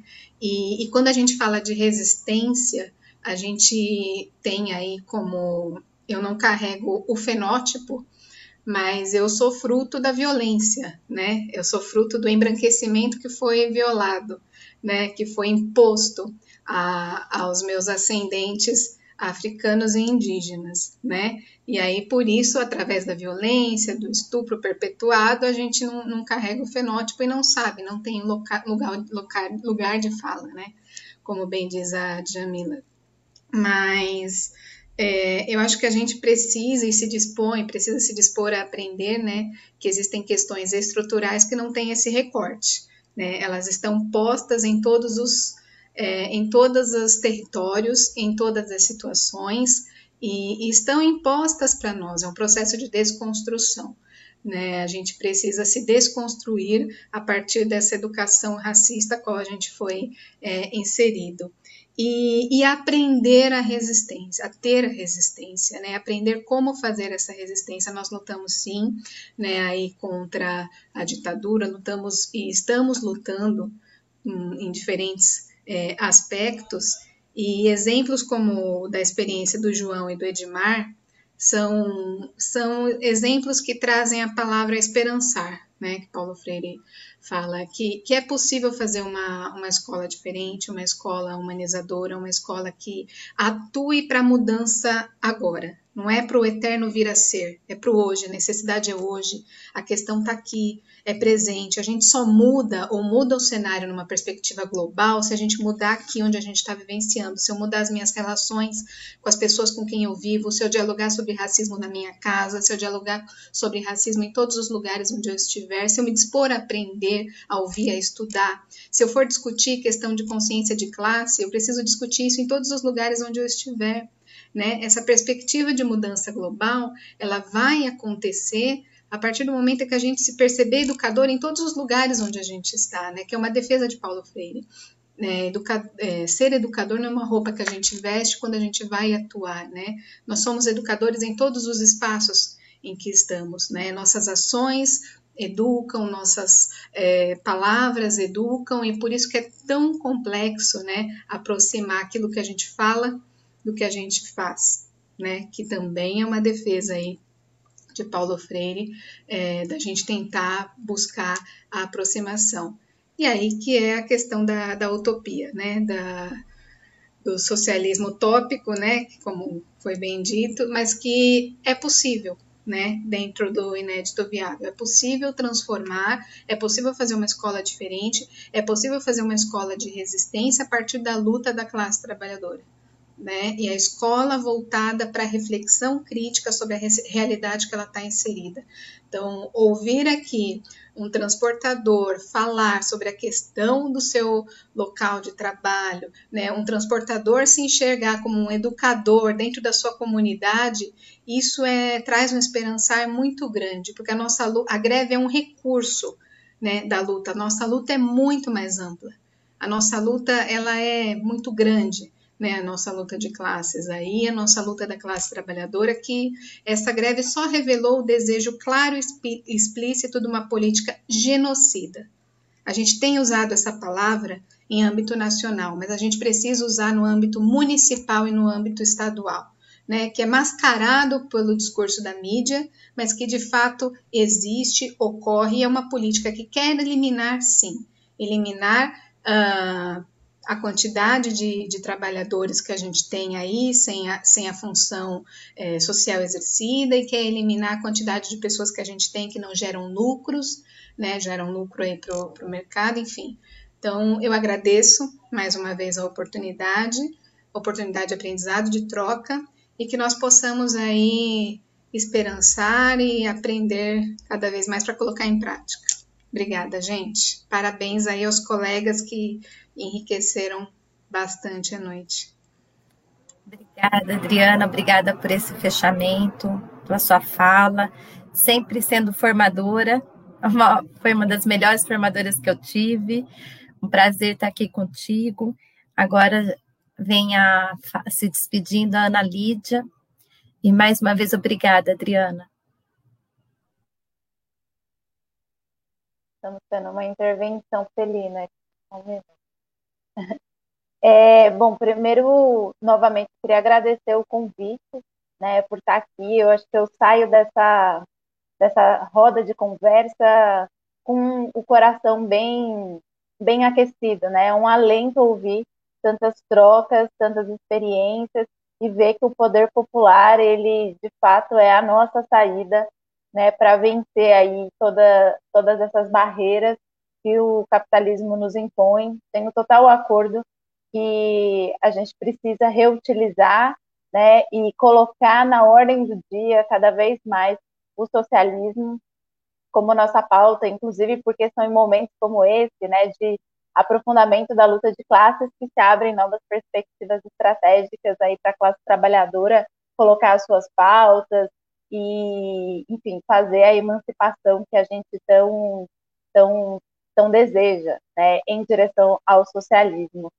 E estou aqui, né, falando um pouco sobre a questão dos ambulantes, apesar também de ser professora, eu venho do interior e quando eu cheguei aqui em São Paulo há cinco anos, eu fui acolhida, abraçada pela região do Jabaquara.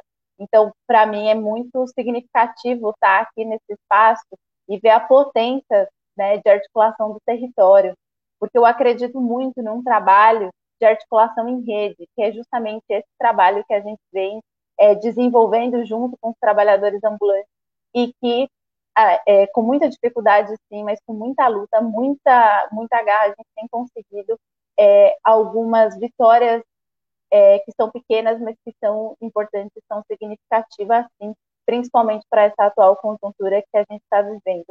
E nesse contexto como um todo, né, a gente tem situações muito semelhantes principalmente no que diz respeito à situação de precarização do trabalho como um todo.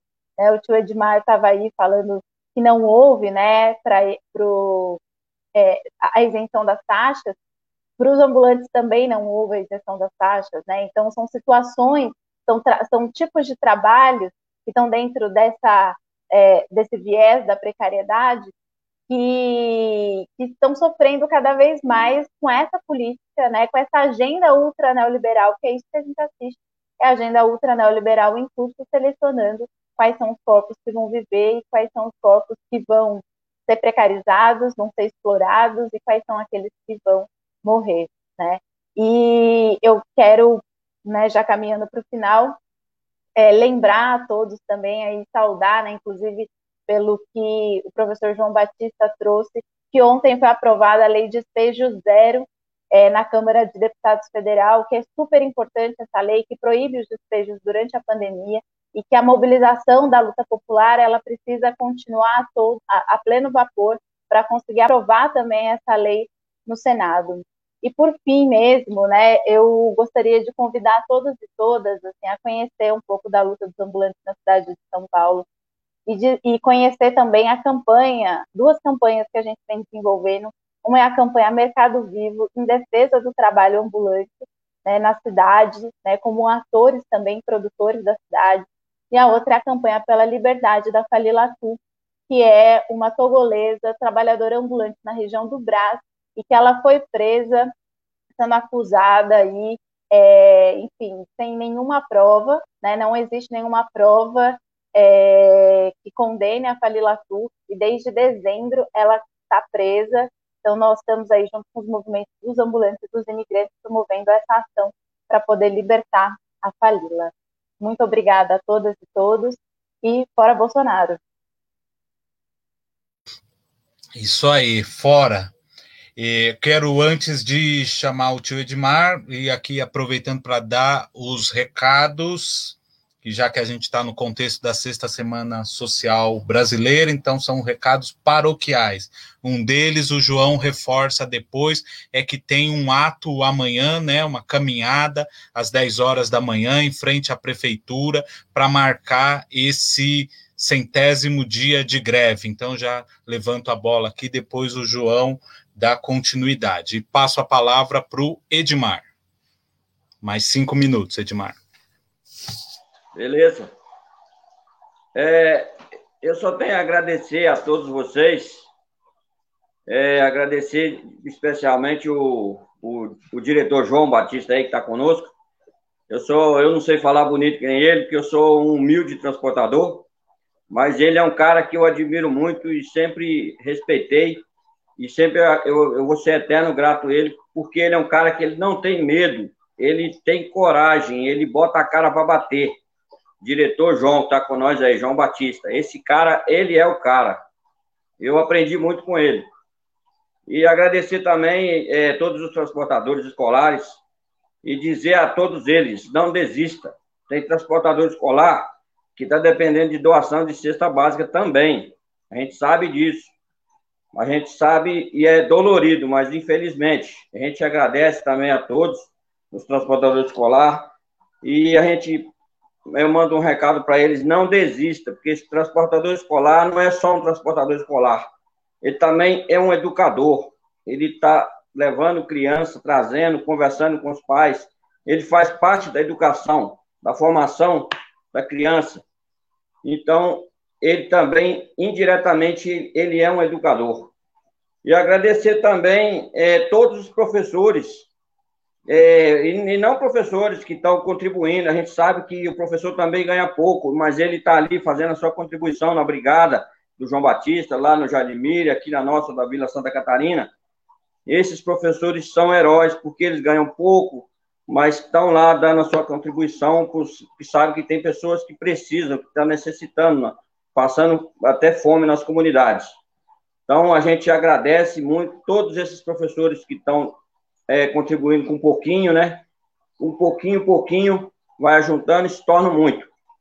E, e agradeço também o, o, professor Alexandre, que se não fosse o professor Alexandre, também talvez a brigada não existiria, porque ele é um cara que é um cara de frente, é um cara que está ali junto, organizando, é, fazendo as divisões, e é um cara muito especial, professor Alexandre. É um agradecimento a todos aí, e é isso aí, gente. A pandemia vai passar, vai passar. Não desista, vamos para cima, vacina e coragem a todos. Muito obrigado pelo convite, viu? Um abraço.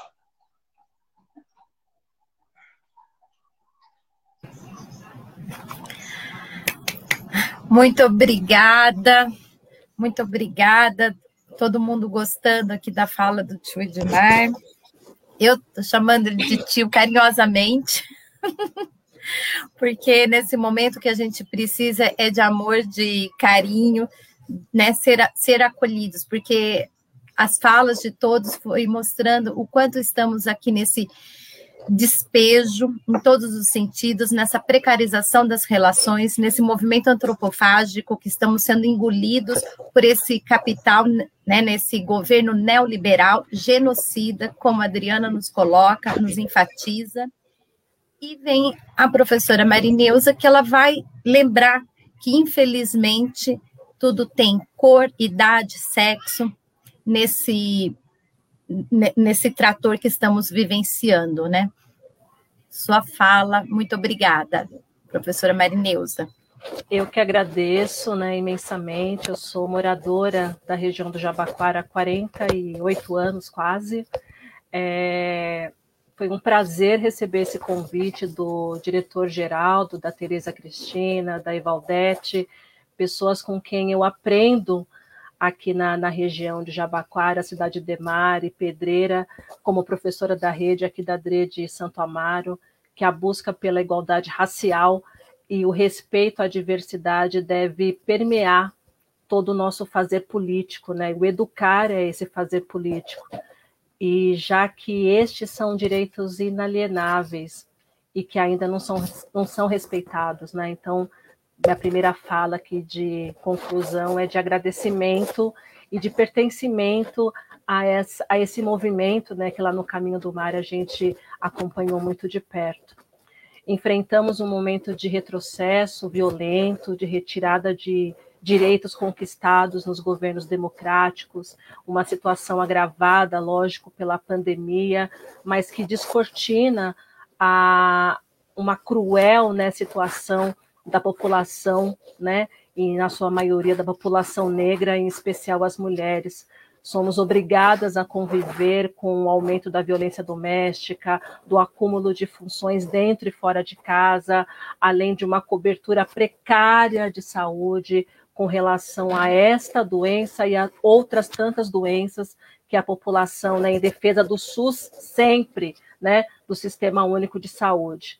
Construindo uma história, né, esse governo atual está construindo uma história de quebra de direitos humanos, né, das nossas necessidades mais básicas, evidenciada, sim, eu vou repetir isso sempre, pela ausência de políticas públicas que garantam não só a sobrevivência, mas a nossa existência também.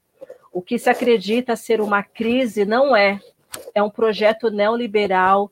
Em verdade, a educação e a diferença de classes é pensada, articulada como um projeto que tem curto, médio e longo prazo, cujos modos operantes fortificam esses alicerces do capitalismo e do racismo, que mantém as disparidades socioeconômicas nesse país. Portanto, como educador, eu sempre evidencio que é preciso que todos nós, né, que estamos aqui, continuemos resistindo, lutando por uma educação antirracista, emancipatória, inclusiva, multicultural, crítica, de mais investimentos, que valorize os educandos e os educadores, seus saberes e produções, que leve à tomada de consciência das opressões mais diversas das quais nós somos vítimas. É, como diz né, Paulo Freire, se a educação sozinha não transforma a sociedade, sem ela, tampouco a sociedade muda eu gostei muito do que foi dito, né, do verbo esperançar. Eu tenho esse, nos meus 20 anos de rede municipal aqui de São Paulo, eu trago a esperança de que, através de um processo de conscientização, desse movimento que a gente consegue ver que foi pensado nos quatro cantos dessa cidade, que está movimentando com a academia, com os movimentos sociais, com os professores, com alunos, com os trabalhadores diversos da, da educação e também ativistas sociais, que a gente pode sim, é, não é utópico, não, a gente pode sonhar e acreditar numa transformação da sociedade. E eu acredito, né, como dizem sempre, que nós somos sementes, né? E que essa semente vai se espalhar. E eu acredito muito nisso. A gente vai conseguir, através dessas mobilizações, mesmo que em isolamento, trazer uma transformação nessa sociedade. Nós somos resistência, nós existimos.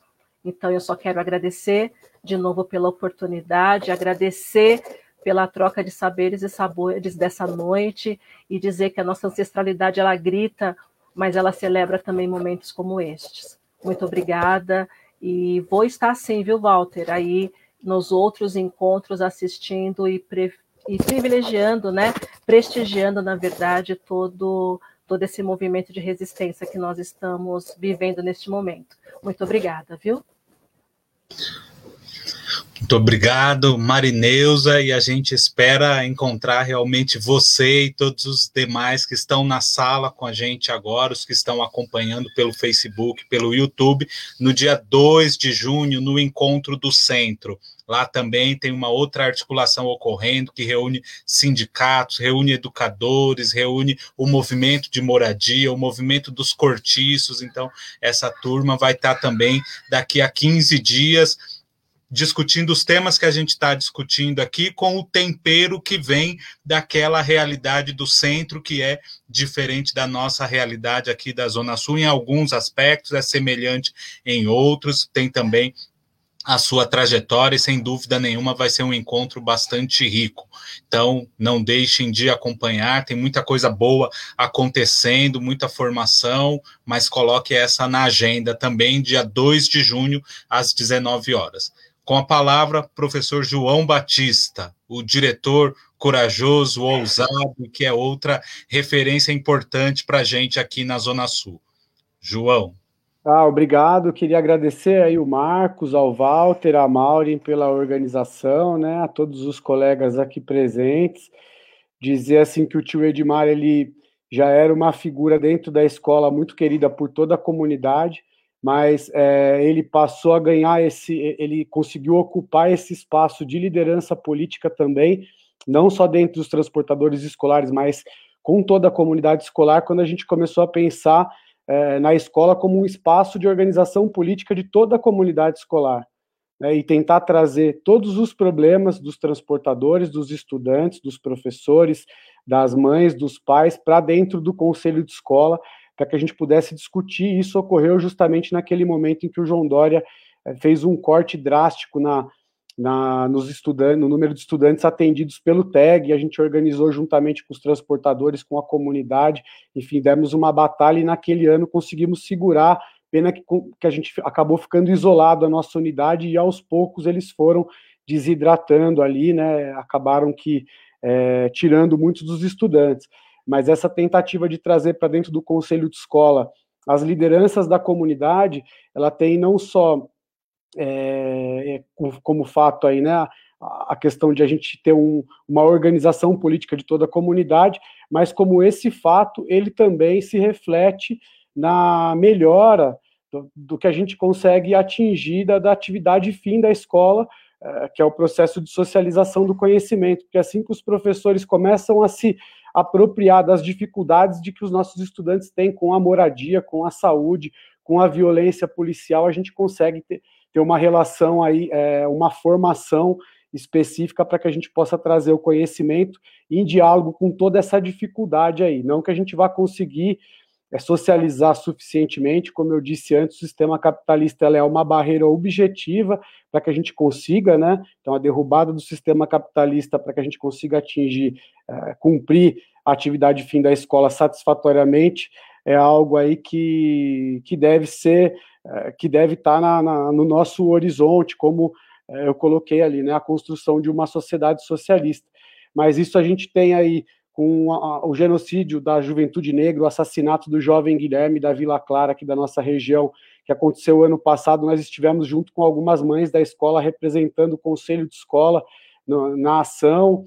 Agora, com essa questão da, da reintegração de posse, que foi bem colocado aqui, que está para ser suspensa, né? O Walter escreveu aqui no chat também.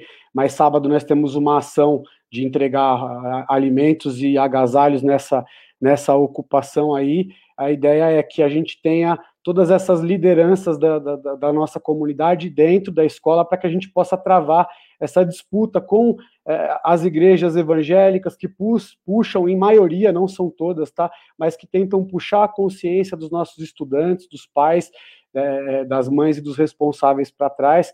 Ah, como a professora Maria Ângela colocou, a educação de jovens e adultos ela é sim um, a, a ponta mais frágil da educação, né? Então tem esse impacto maior.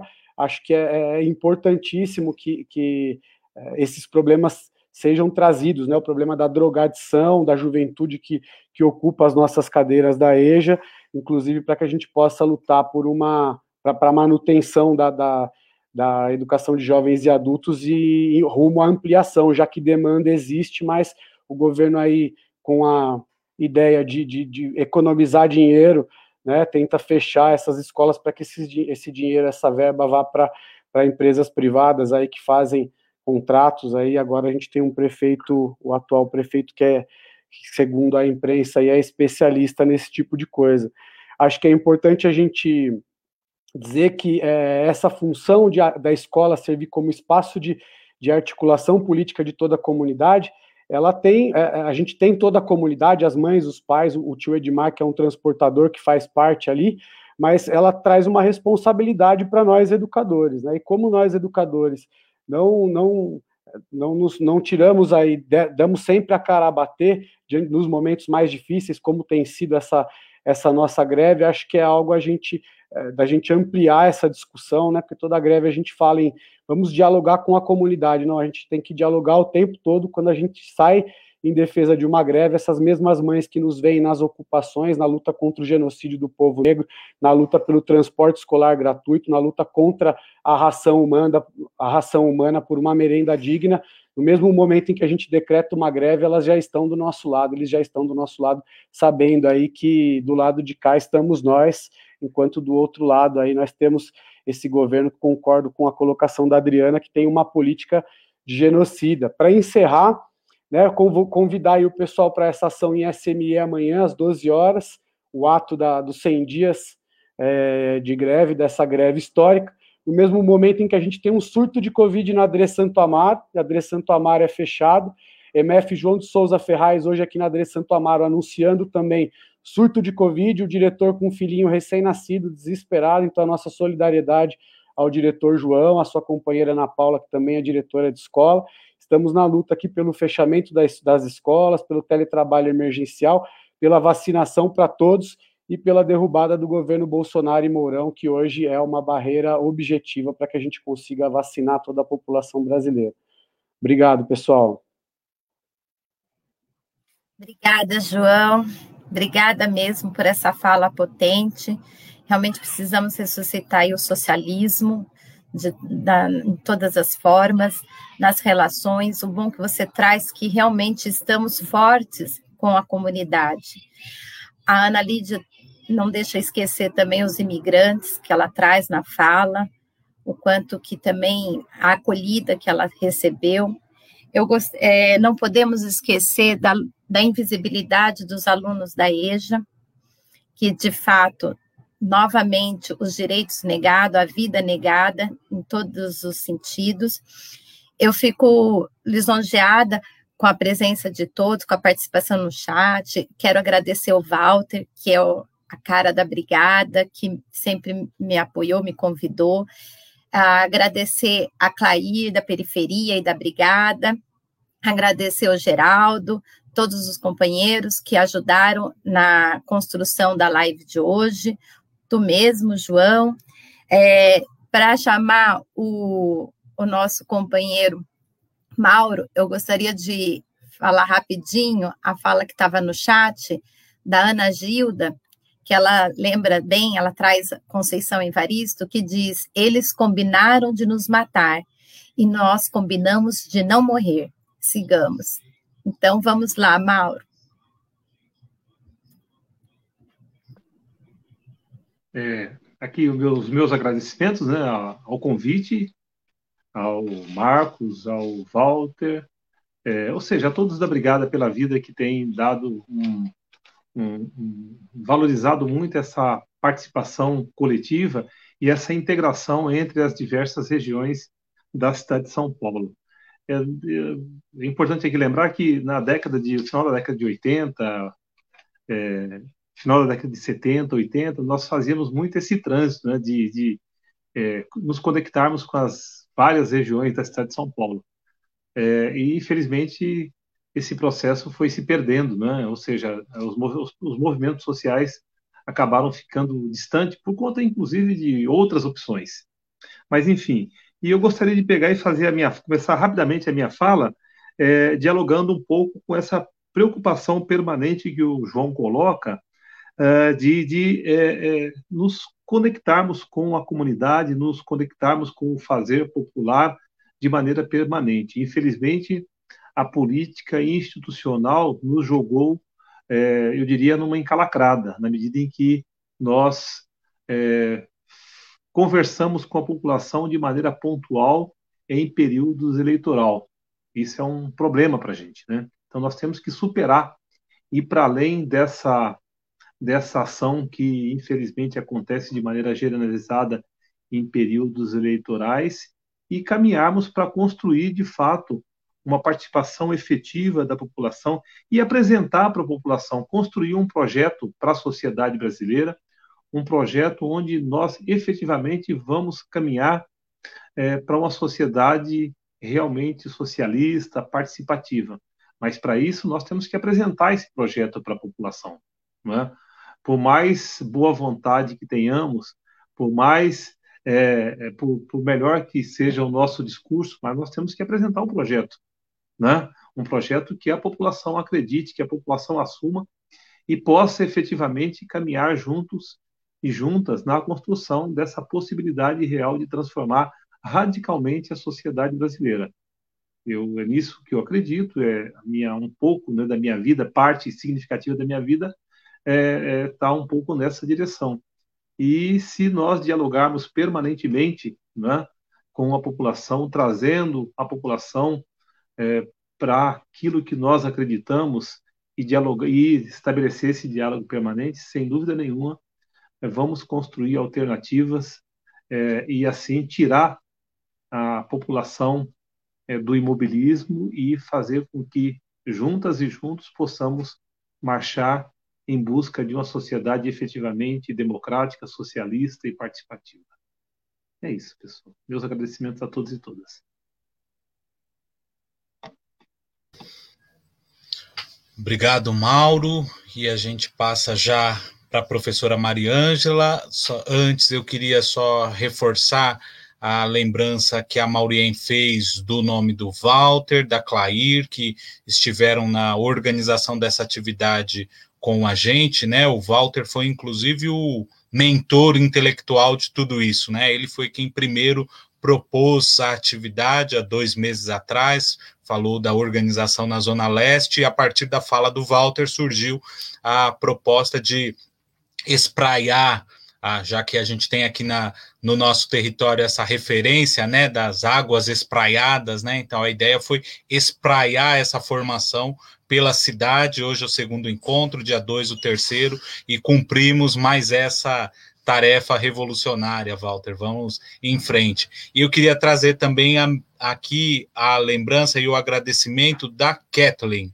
A Kathleen é uma coordenadora pedagógica lá da região de São Miguel Paulista e que foi responsável pela arte do nosso encontro de hoje. Ela já tinha feito a arte do primeiro encontro lá da Zona Leste, fez o segundo e que foi um trabalho também muito importante aí, ajudou a gente a colocar esse encontro de hoje nas redes e nos WhatsApps, computadores e nos e-mails de todo mundo por aí. Então, muito obrigado. E passo a palavra, então, para a professora Mariângela para suas considerações. Então, agradecendo mais uma vez a oportunidade de estar aqui com vocês, aprendi muitíssimo com vocês. É, e ainda pensando sobre, alguém falou, é, retomou a invisibilidade do, dos educandos e educandas da EJA. Nesse momento de pandemia, estava aqui pensando, o que, que, a gente pode fazer? Não, não, se trata de dar a voz, porque a voz todos nós, todas as pessoas têm, né? Como é que a gente é, oferece a escuta? Lá na Unifesp, a gente tem tentado, todas as atividades, projetos de extensão, nas disciplinas, trazer educandos e educandas da educação de jovens e adultos para que possam participar, para que possam participar e construir com a gente o, o conhecimento. É, nesse momento de pandemia, fica aqui uma sugestão, e pensando muito também na nossa experiência com a Escola de Cidadania de Cidade Ademar e Pedreira, que é estimular que os educandos e educandas participem dessas atividades, essas atividades que os movimentos sociais lindamente constroem, né, e se sintam em casa e, e possam ser ouvidos e, e possam se sentir acolhidos e acolhidas. Depois disso, dialogando aqui com a, com a Ana Gilda, a Ana Gilda já estava dizendo aqui, ó, que as escolas municipais estão fechando as salas, dizendo que não tem demanda. É, isso já vinha acontecendo, né, uma tendência já nos últimos 15 anos, mas é, agora a desculpa perfeita, né, que é a pandemia. E quando a pandemia terminar, é, o que a gente está prevendo aí é a terra arrasada para a educação de jovens e adultos. E penso que a gente talvez tenha que fazer um movimento contrário. Né? Embora a chamada pública e registro de demanda sejam previstos em lei, a gente sabe que para a educação de jovens e adultos isso não acontece. Né? O, que, o máximo que acontece é aquela chamadinha no site oficial. Que talvez a gente tenha que brigar com o poder público, fazer uma grande mobilização, unindo esforços para exigir a chamada pública e o registro de demanda por EJA. Chamada pública, chamada pública, né? É horário nobre na TV, é todos os meios de comunicação, dizendo que, essa, que as pessoas têm o direito de estar na escola. É, incluindo aí a população carcerária, né? Que é jovem, na sua maioria, e é negra, também na sua maioria. É, e talvez com isso a gente possa estimular que a educação de jovens e adultos não morra. Porque o que nós estamos assistindo hoje, nesse, nesse ano que a gente comemora o centenário de Paulo Freire, é isso, né? A EJA agonizando. É, e encerrando aqui, deixo aqui um convite para vocês. A gente está fazendo as comemorações do centenário Paulo Freire, e todas as quintas-feiras, 17 horas, temos uma atividade. É, temos ali o nosso Facebook, é, Paulo Freire, 100 anos de praxis libertadora, com a programação completa. E deixar também o convite para vocês, lá na Unifesp a gente tem um grupo de estudos e Pesquisas Freirianos, é, que é aberto, totalmente aberto à comunidade, é um grupo de estudos que não tem nenhum pré-requisito, porque a gente queria, quer muito que as pessoas que não tiveram acesso à educação formal também participem, e também venham produzir conhecimento, e, e se aproximar é, do, do que Paulo Freire escreveu, então, fica aqui o convite para a participação. E agradecer mais uma vez a oportunidade de estar aqui com vocês. Foi um prazer e parabéns pela organização. Obrigada, professora. Muito obrigada mesmo. Também quero agradecer o Marcos Gabriel, que também nos ajudou a formar essa live de hoje, né? Esse, essa nossa roda de conversa. É, Pena que a gente não teve a presença da nossa aluna, né, da EJA, é, que retrata bem a situação de todos, né, que arrimo de família, que está sempre ali, como a maioria das mulheres, né, tendo que auxiliar a família em todos os sentidos. Quero agradecer muito a todos pela presença. Estamos aguardando na próxima. Uh, eu encerro aqui. Obrigada, Marcos, Manuel, pela parceria, pela troca-troca aqui do espaço. Matheus, muito obrigada. A Kathleen, né, que fez a arte, é, que conseguiu retratar bem a, a ideia, a intenção que a gente queria para esse dia, para essa noite. E queria uh, uma coisa que é importante, que essa precarização nos traz, do, do trabalho é essa falta de identidade, né? Porque ainda mais à distância, no isolamento, a gente perde a referência, como muitos de vocês mostraram. Mas através da luta a gente consegue, né? Através dos coletivos, mesmo à distância, a gente consegue unir algo, né? Algum sonho, alguma utopia que nos fortalece, que faz a gente esperançar sempre. Queria terminar, antes de passar para o Marcos Manuel, com a, a, uma frase curta, um pensamento curto do Khalil Gibran, um espaço que ele fala que sempre lhe disseram que o trabalho é sua maldição e o labor um infortúnio. Mas lhe digo que quando você trabalha, realiza uma parte do sonho mais profundo da terra, que lhes foi atribuído quando este sonho nasceu e mantendo-se unido ao trabalho, na realidade você estará amando a vida. E amar a vida através do trabalho significa ser in iniciado no mais íntimo segredo da vida. Eu acho que é isso que a gente não pode esquecer o quanto que nós somos unidos pelo trabalho e reportando de novo ao Vinícius, estamos sempre em construção. E vocês mostraram o quanto todos nós somos donos do nosso território e sabemos fazer bem o nosso trabalho. Muito obrigada por essa noite. E para e finalizar, eu queria aqui também, parafraseando o Vinícius, dizer que nós fizemos hoje uma bela construção. Nós mostramos que quando tem solidariedade, quando tem organização, quando tem companheirismo, dá para falar todo mundo. A gente colocou 10 pessoas na sala, mais o Matheus, mais as pessoas que contribuíram pelo chat. O Walter falou um monte aqui na sala. O Walter apareceu diversas vezes aqui. Então não tem argumento para que não, não pode ter reunião porque não, não tem tempo, porque o, o, não pode ter assembleia porque a plataforma não comporta. O que não tem é vontade política. O que não tem é predisposição para organizar a luta, porque se tiver, a gente dá conta dos problemas, a gente encontra as soluções. Para fechar, eu queria destacar uma coisa aqui. Se a gente observar, né, alguns de nós aqui escolhemos alguns símbolos, né, para nos acompanhar aqui a Ana Lídia e eu, a Maurien, a gente foi acompanhado em alguns momentos também pelos gatos, né? Gato, cachorro aparece aqui, quer fala, quer participar também. Mas cada um colocou um símbolo, né? Eu coloquei aqui o livro do Marighella, tem a, atrás da Mariângela um São Francisco e atrás da Ana Lídia um pano aí que além de ser um pano latino-americano, ele traz aí um conjunto de broches, né? Eu queria pegar esses três símbolos, né? E acho que é partir deles que são inspirações para a luta, né? Que a gente saia daqui hoje com o espírito, né? Da, da ousadia do Marighella, né? Que dizia, olha, não tem tempo para ter medo.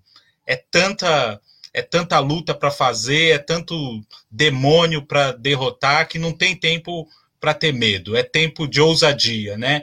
aproveitar essa inspiração que vem da América Latina, da Colômbia, que está em chamas, do Chile, que vota para enterrar a ditadura do Pinochet, né? da Venezuela, que resiste, de Cuba, que faz vacina para distribuir para o mundo, enquanto o mundo está está discutindo aí quanto custa a vacina, os cubanos estão discutindo como é que faz para distribuir a vacina gratuitamente, e o São Francisco, que para quem é religioso e para quem não é religioso também, ele traz uma mensagem que é a mensagem né, de onde tem problema, a gente tem que ser a solução, onde tem treva, a gente tem que ser a luz, onde tem precarização, a gente tem que ser a organização. Onde tem obscurantismo, a gente tem que ser a educação, né? Assim como São Francisco, sejamos o sinal de contradição na sociedade. Hoje a gente fez isso aqui. No,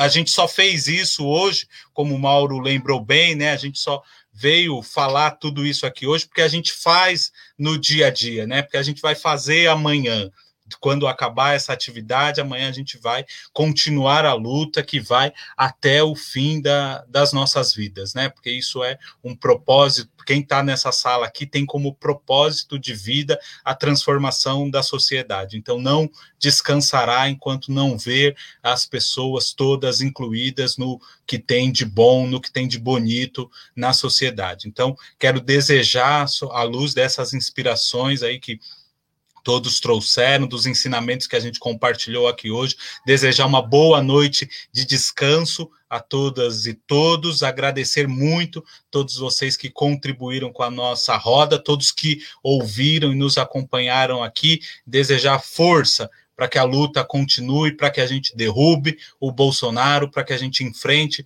o Ricardo Nunes, o Dória, todos os nefastos que insistem em interromper a primavera dos povos que haverá de chegar. Um forte abraço, uma boa noite e até a próxima.